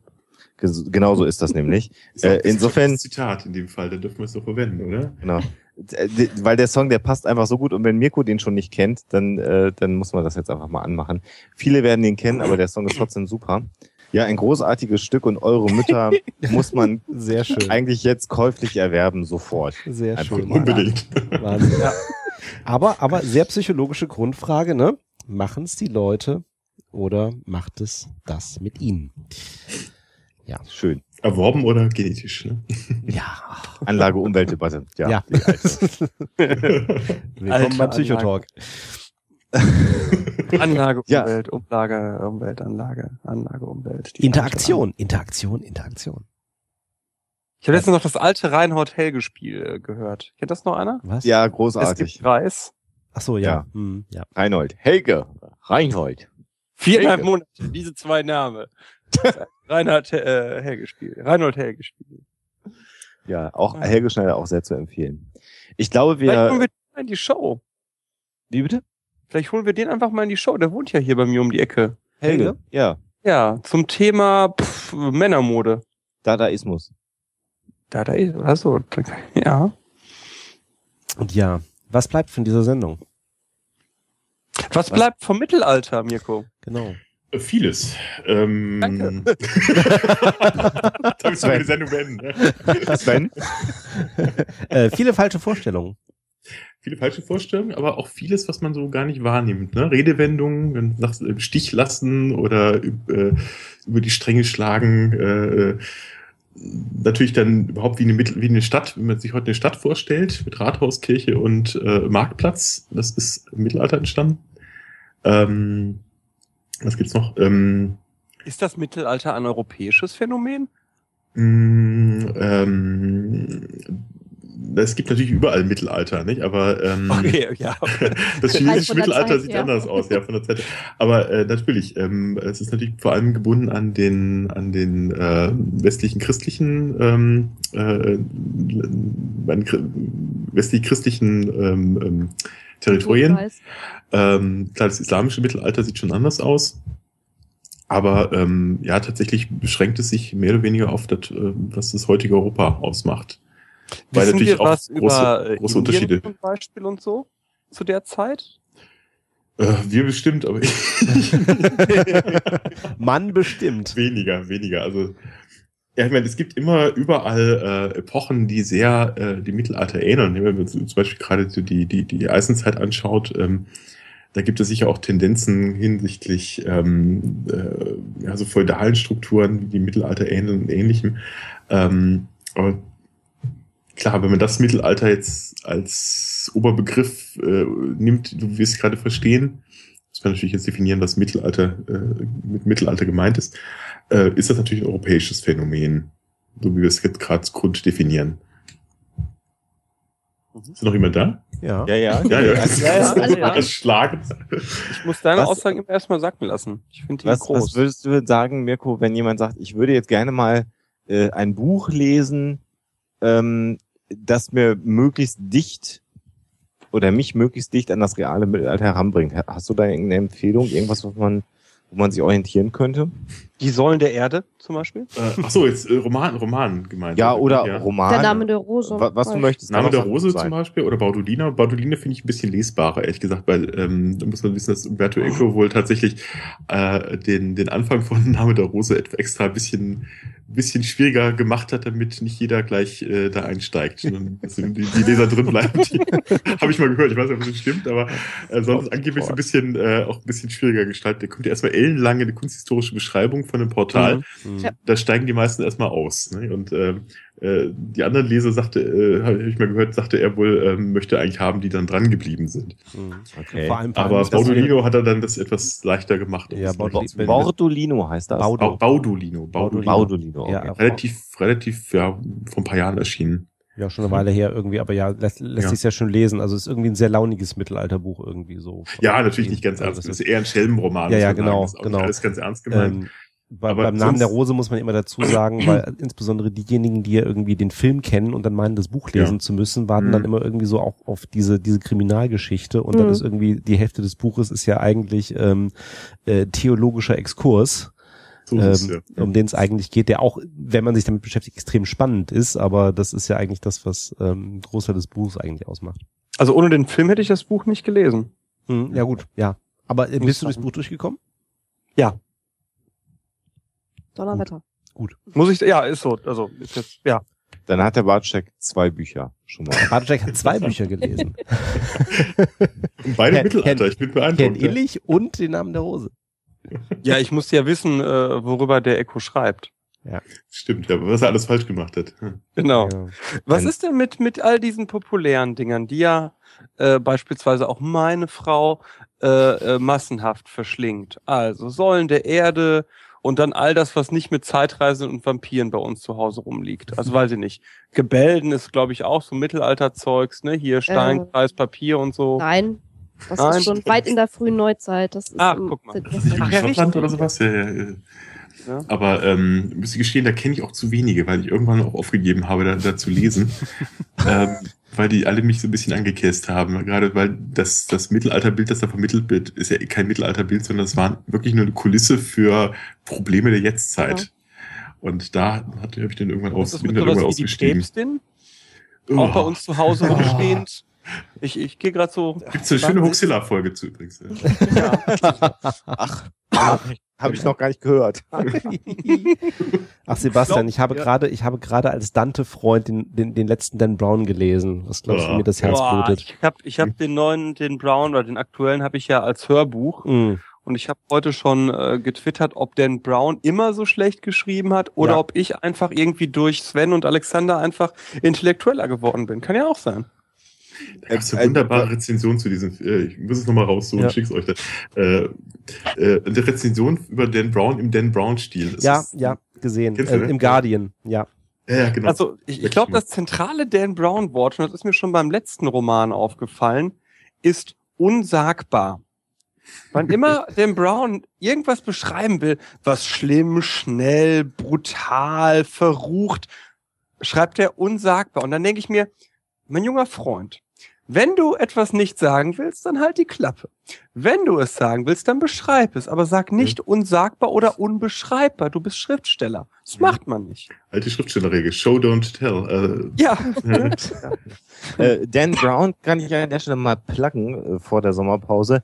Da werden wir uns auch noch äh, ich kann sagen, nicht in Huxilla, aber auf anderer Ebene nochmal sehr intensiv mit Meinst du, es befassen. kommt noch dazu? Das, sicher kommt das noch dazu. Oh, dann ist gut. Ich muss nur schaffen, mal das Buch gelesen zu haben. Nochmal. Aber also, da kommt noch was, Sebastian. Da wirst du viel Spaß dran kriegen. Da freue ich mich äh, jetzt schon drauf. Was immer es ist. Selbstverständlich äh, äh, äh, bist du nicht durch uns intellektueller geworden, sondern du warst ja schon immer Ah. unfassbar intellektuell. Wir haben Aber ich denke, das noch haben weiter wir äh, alle gemeinsam, die wir hier gerade miteinander reden. Ne? Wir sind einfach gut. Und wisst ihr, wir betonen es auch nicht so. Wir wissen es, aber wir sagen es nicht. Und das macht uns ja auch so sympathisch und nahbar. Ja. Ja. Vor allem mich und so bescheiden. Ich bin auch einer der bescheidensten Menschen, die ich kenne. Dir glaube ich das. Um mit Stefan Raab zu sprechen aus der letzten Wetten, das Sendung, ich bin hier nur Gast. Den kann ich mir anschließen. Der ist, der ist schön. Ähm, Aber er hat über Duschköpfe geredet, habe ich gelesen. ich, ich, ich glaube, wir machen an der Stelle mal den, den Cut für heute Abend. Ich möchte an, an dieser Stelle nochmal ganz, ganz, Meine letzte Frage, die ich gerne an Mirko stellen würde. Du beschäftigst dich ja mit Mittelalter. Ja, unter anderem, ja. Hm? Das ist ja dein Schwerpunkt, oder? Äh, teilweise. Momentan bin ich ein bisschen ins, in die Renaissance abgerutscht äh, durch Ah, okay. Martin Luther. Wir machen ja gerade Ja. Vorbereitung für eine große Ausstellung. Äh, Wieso bist du denn genau in den Bereich gegangen? Du hättest dich ja auch so wie andere Archäologen mit Puh, was andere Archäologen so machen, weiß ich nicht. Äh, Cäsar. Cäsar, Cäsar und die Gallier zum Beispiel, kennt man auch, Dokumentarfilm. Ja. So, da hättest du dich ja auch mit beschäftigt. Weil ich das Mittelalter eine sehr, sehr ähm, fa- faszinierende Epoche finde. Äh, da kommt so eigentlich alles zusammen. Zum einen hat man äh, ist eine relativ gute Überlieferung äh, von, von, von Schriftquellen. Zum anderen ähm, ist die archäologische Überlieferung auch, auch nicht schlecht. Also man, wir können doch einen relativ guten Einblick kriegen in, äh, in diese Epoche. Zum anderen ist es doch so eine fremde Welt, ähm, die man da, da betritt sozusagen. Äh, und die hat mich immer schon fasziniert. Also schon, ich, ich habe auch schon angefangen als kleiner Teenager mit, mit, äh, mit, mit Ritterfilmen und ähnlichem. Das hat mich immer schon interessiert, wie war das eigentlich wirklich? Und ähm, das weiß ich bis heute zwar nicht, aber es ist trotzdem spannend, dem Ganzen näher zu kommen. Mhm. Danke. noch der Hinweis an Sebastian äh, aus dem Chat und daran gedacht habe ich auch, du magst ja Lovecraft, ne? Ich liebe Lovecraft, ja. Wer Du nicht? weißt, du weißt, du weißt natürlich, dass er immer von unnamable evil zum Beispiel spricht, ne? Ja, ähm, ich habe witzigerweise, bevor ich heute den, den Brown anfing, habe ich davor äh, Dunwich Horror nochmal gehört, ne? Mhm. Ähm, und ja, aber das ist ja eine, ein ganz andere, weißt du, das ist ein Pulp-Autor, ähm, der ja trotzdem gerade Lovecraft strotzt ja so vor Adjektiven, ne? Das ist ja Mhm. wirklich Pulp in, in reinster äh, Form. Das finde ich okay als, als bewusst eingesetztes Stilmittel. Bei dem Brown habe ich das Gefühl, der sagt unbeschreibbar, weil er es nicht beschreiben kann. Darüber werden wir in der nächsten Psychotalk-Folge mit Dan Brown sprechen. Und, Und Helge Schneider. und Helge Und Schneider. Helge Schneider. Zum Thema Drogen. Großartig. Wird ein Knaller. Frag Helge Ähm, Schneider, ihr fragt den Brown an. Äh, also zunächst mal ein, einen ganz, ganz herzlichen Dank an äh, Mirko Gutjahr, der uns hier zur Verfügung gestanden hat und mit einem profunden Fachwissen diese Sendung unfassbar Das war mir ein Vergnügen. bereichert hat. Und wer jetzt sagt, dieser Gutjahr, also ich habe die Stimme schon mal gehört, ja, die gab es bei Huxilla zum Beispiel, oder aber, und das ist wahrscheinlich noch viel wahrscheinlicher, ähm, äh, bei Angegraben, einem großartigen Archäologie-Podcast, den ich auch nur wärmstens empfehlen kann. Inzwischen fünf Folgen erschienen, jede Folge ungefähr eine halbe Stunde. Und äh, da könnt ihr einfach Mirko noch viel mehr reden hören und merkt mal, wie tatsächlich die Arbeit eines echten Archäologen ist. Und das ist unfassbar spannend und ganz interessant. Und ähm, ich hoffe, du machst dann noch ganz lange weiter, Mirko. Vielen Dank für die Werbung. Wie gesagt, die 50 Euro, dann kriegst du danach nach der Ende. oh, sind wir noch online? Und Ähm, Nico hat es auch geschafft, mich dazu zu bringen, mal wirklich äh, Psycho äh, psychologische, schon, archäologische Fachliteratur zu lesen. Also das, was, was äh, ne, Deswegen äh, bist du da jetzt so bei euch Brown. publiziert wurde. Und auch das ist unfassbar interessant, äh, einfach mal über den eigenen Tellerrand hinauszuschauen und zu merken, wie wie viele, das, das muss ich sagen, beeindruckt mich tatsächlich an euch Archäologen total, wie viele Gedanken ihr zulasst, Deutungsmodelle diskutiert, um euch dann Stück für Stück irgendeiner äh, objektiven Ebene anzunähern. Das beeindruckt mich unfassbar in eurer Arbeit. Danke. Bitte. Ähm, genau, also das äh, an der Stelle ein, ein großer Dank. Und wir haben, ähm, wir haben am Anfang schon über die Technik gesprochen. Äh, eine, einen Faktor noch vergessen, was wir noch erwähnen äh, sollten, denn äh, auch das Hosting unserer Episoden ist ja letztendlich ähm, mit Merp erstmal untergegangen und auch da haben wir natürlich wieder einen Sponsor gefunden, die Cloud Heroes, die ja Hoaxilla seit vielen Jahren ähm, äh, versorgen und dafür sorgen, dass die Folgen relativ zügig und stabil bei jedem Ankommen äh, hosten jetzt auch die ganzen Psychotalk-Folgen und zwar auch alle Formate. Und äh, da gebührt den Cloud Heroes auch nochmal Dank für. Und äh, das sollte man auch nochmal an der Stelle erwähnen. Also auch ein weiteres Helferlein im Hintergrund, was uns da gut zur Seite steht. Und wem man auch nochmal danken äh, kann und muss für das äh, Psychotalk Relaunch, und da sind die beiden Herren einfach sehr bescheiden, das kann ich euch sagen, sind tatsächlich Sven Rudloff und Alexander äh, Hoaxmaster selbst. Äh, der Bartoschek hat keine Peilung von der Technik und das ist jetzt nicht gespielt, das ist tatsächlich so, was das Podcasting angeht. Und äh, wenn die beiden Herren in den letzten Wochen nicht andauernd geschraubt, gehämmert und ich weiß gar nicht, was die gemacht haben, ich habe das nicht verstanden. Ich hänge dann immer in diesen äh, Gesprächen mit drin und halt da einfach mal meine Fresse und äh, unfassbares Riesendank von mir einfach mal an die beiden Kollegen dafür, dass sie das alles wieder auf den Weg gebracht haben. Ich gebe das alles an Sven weiter. Ich habe ganz wenig gemacht. Oh, danke, danke, danke. Ja, nee, gerne gemacht. Ich, frick, ich frickel ja auch gerne, wieder vieles dabei gelernt und äh, wie du gesagt hast, ähm, äh, das geht ja auch mittlerweile alles, alles ganz toll, äh, wie ich auch das bei Britannia häufiger sage, wegen der tollen Infrastruktur, die wir mittlerweile auch so ein bisschen in Deutschland haben, mit den diversen Unterstützern, sei es das Podlove-Projekt, sei es, sei es unsere Hoster, ähm, sei es ähm, ganz viele Leute, die da, äh, die man mal fragen kann, äh, an dieser Stelle auch im Hintergrund nochmal Ralf, äh, Ralf Stockmann. Herzlichen Dank für Unterstützung Ja, genau. diese Woche, äh, auch was Streaming und ähnliche Geschichten angeht. Also ähm, ja, das ist immer sehr schön. Da gibt es immer helfende Hand. Das ist toll. Ah, schön ist es. Und damit verabschieden wir uns in die Sommerpause. Jo. Wir haben Themen, wir haben noch keine Termine. Da müsst ihr dann sich mal auf die Psychotalk-Seite drauf gucken und schauen, wann die nächste Folge stattfinden wird. Aber jetzt brauchen wir, glaube ich, alle eine Pause. Äh, Sebastian, ich glaube, wir beide äh, stehen kurz vorm absoluten Burnout und müssen jetzt dringend mal eine Auszeit haben. Aber du hast gar Ja. keine, ne? Ich habe keine, aber ähm, äh, die, die Sache Burnout, äh, auch mal ganz ernsthaft, ist tatsächlich eine Sache, mit der ich mich gerade diese Woche sehr beschäftigen musste für mich persönlich.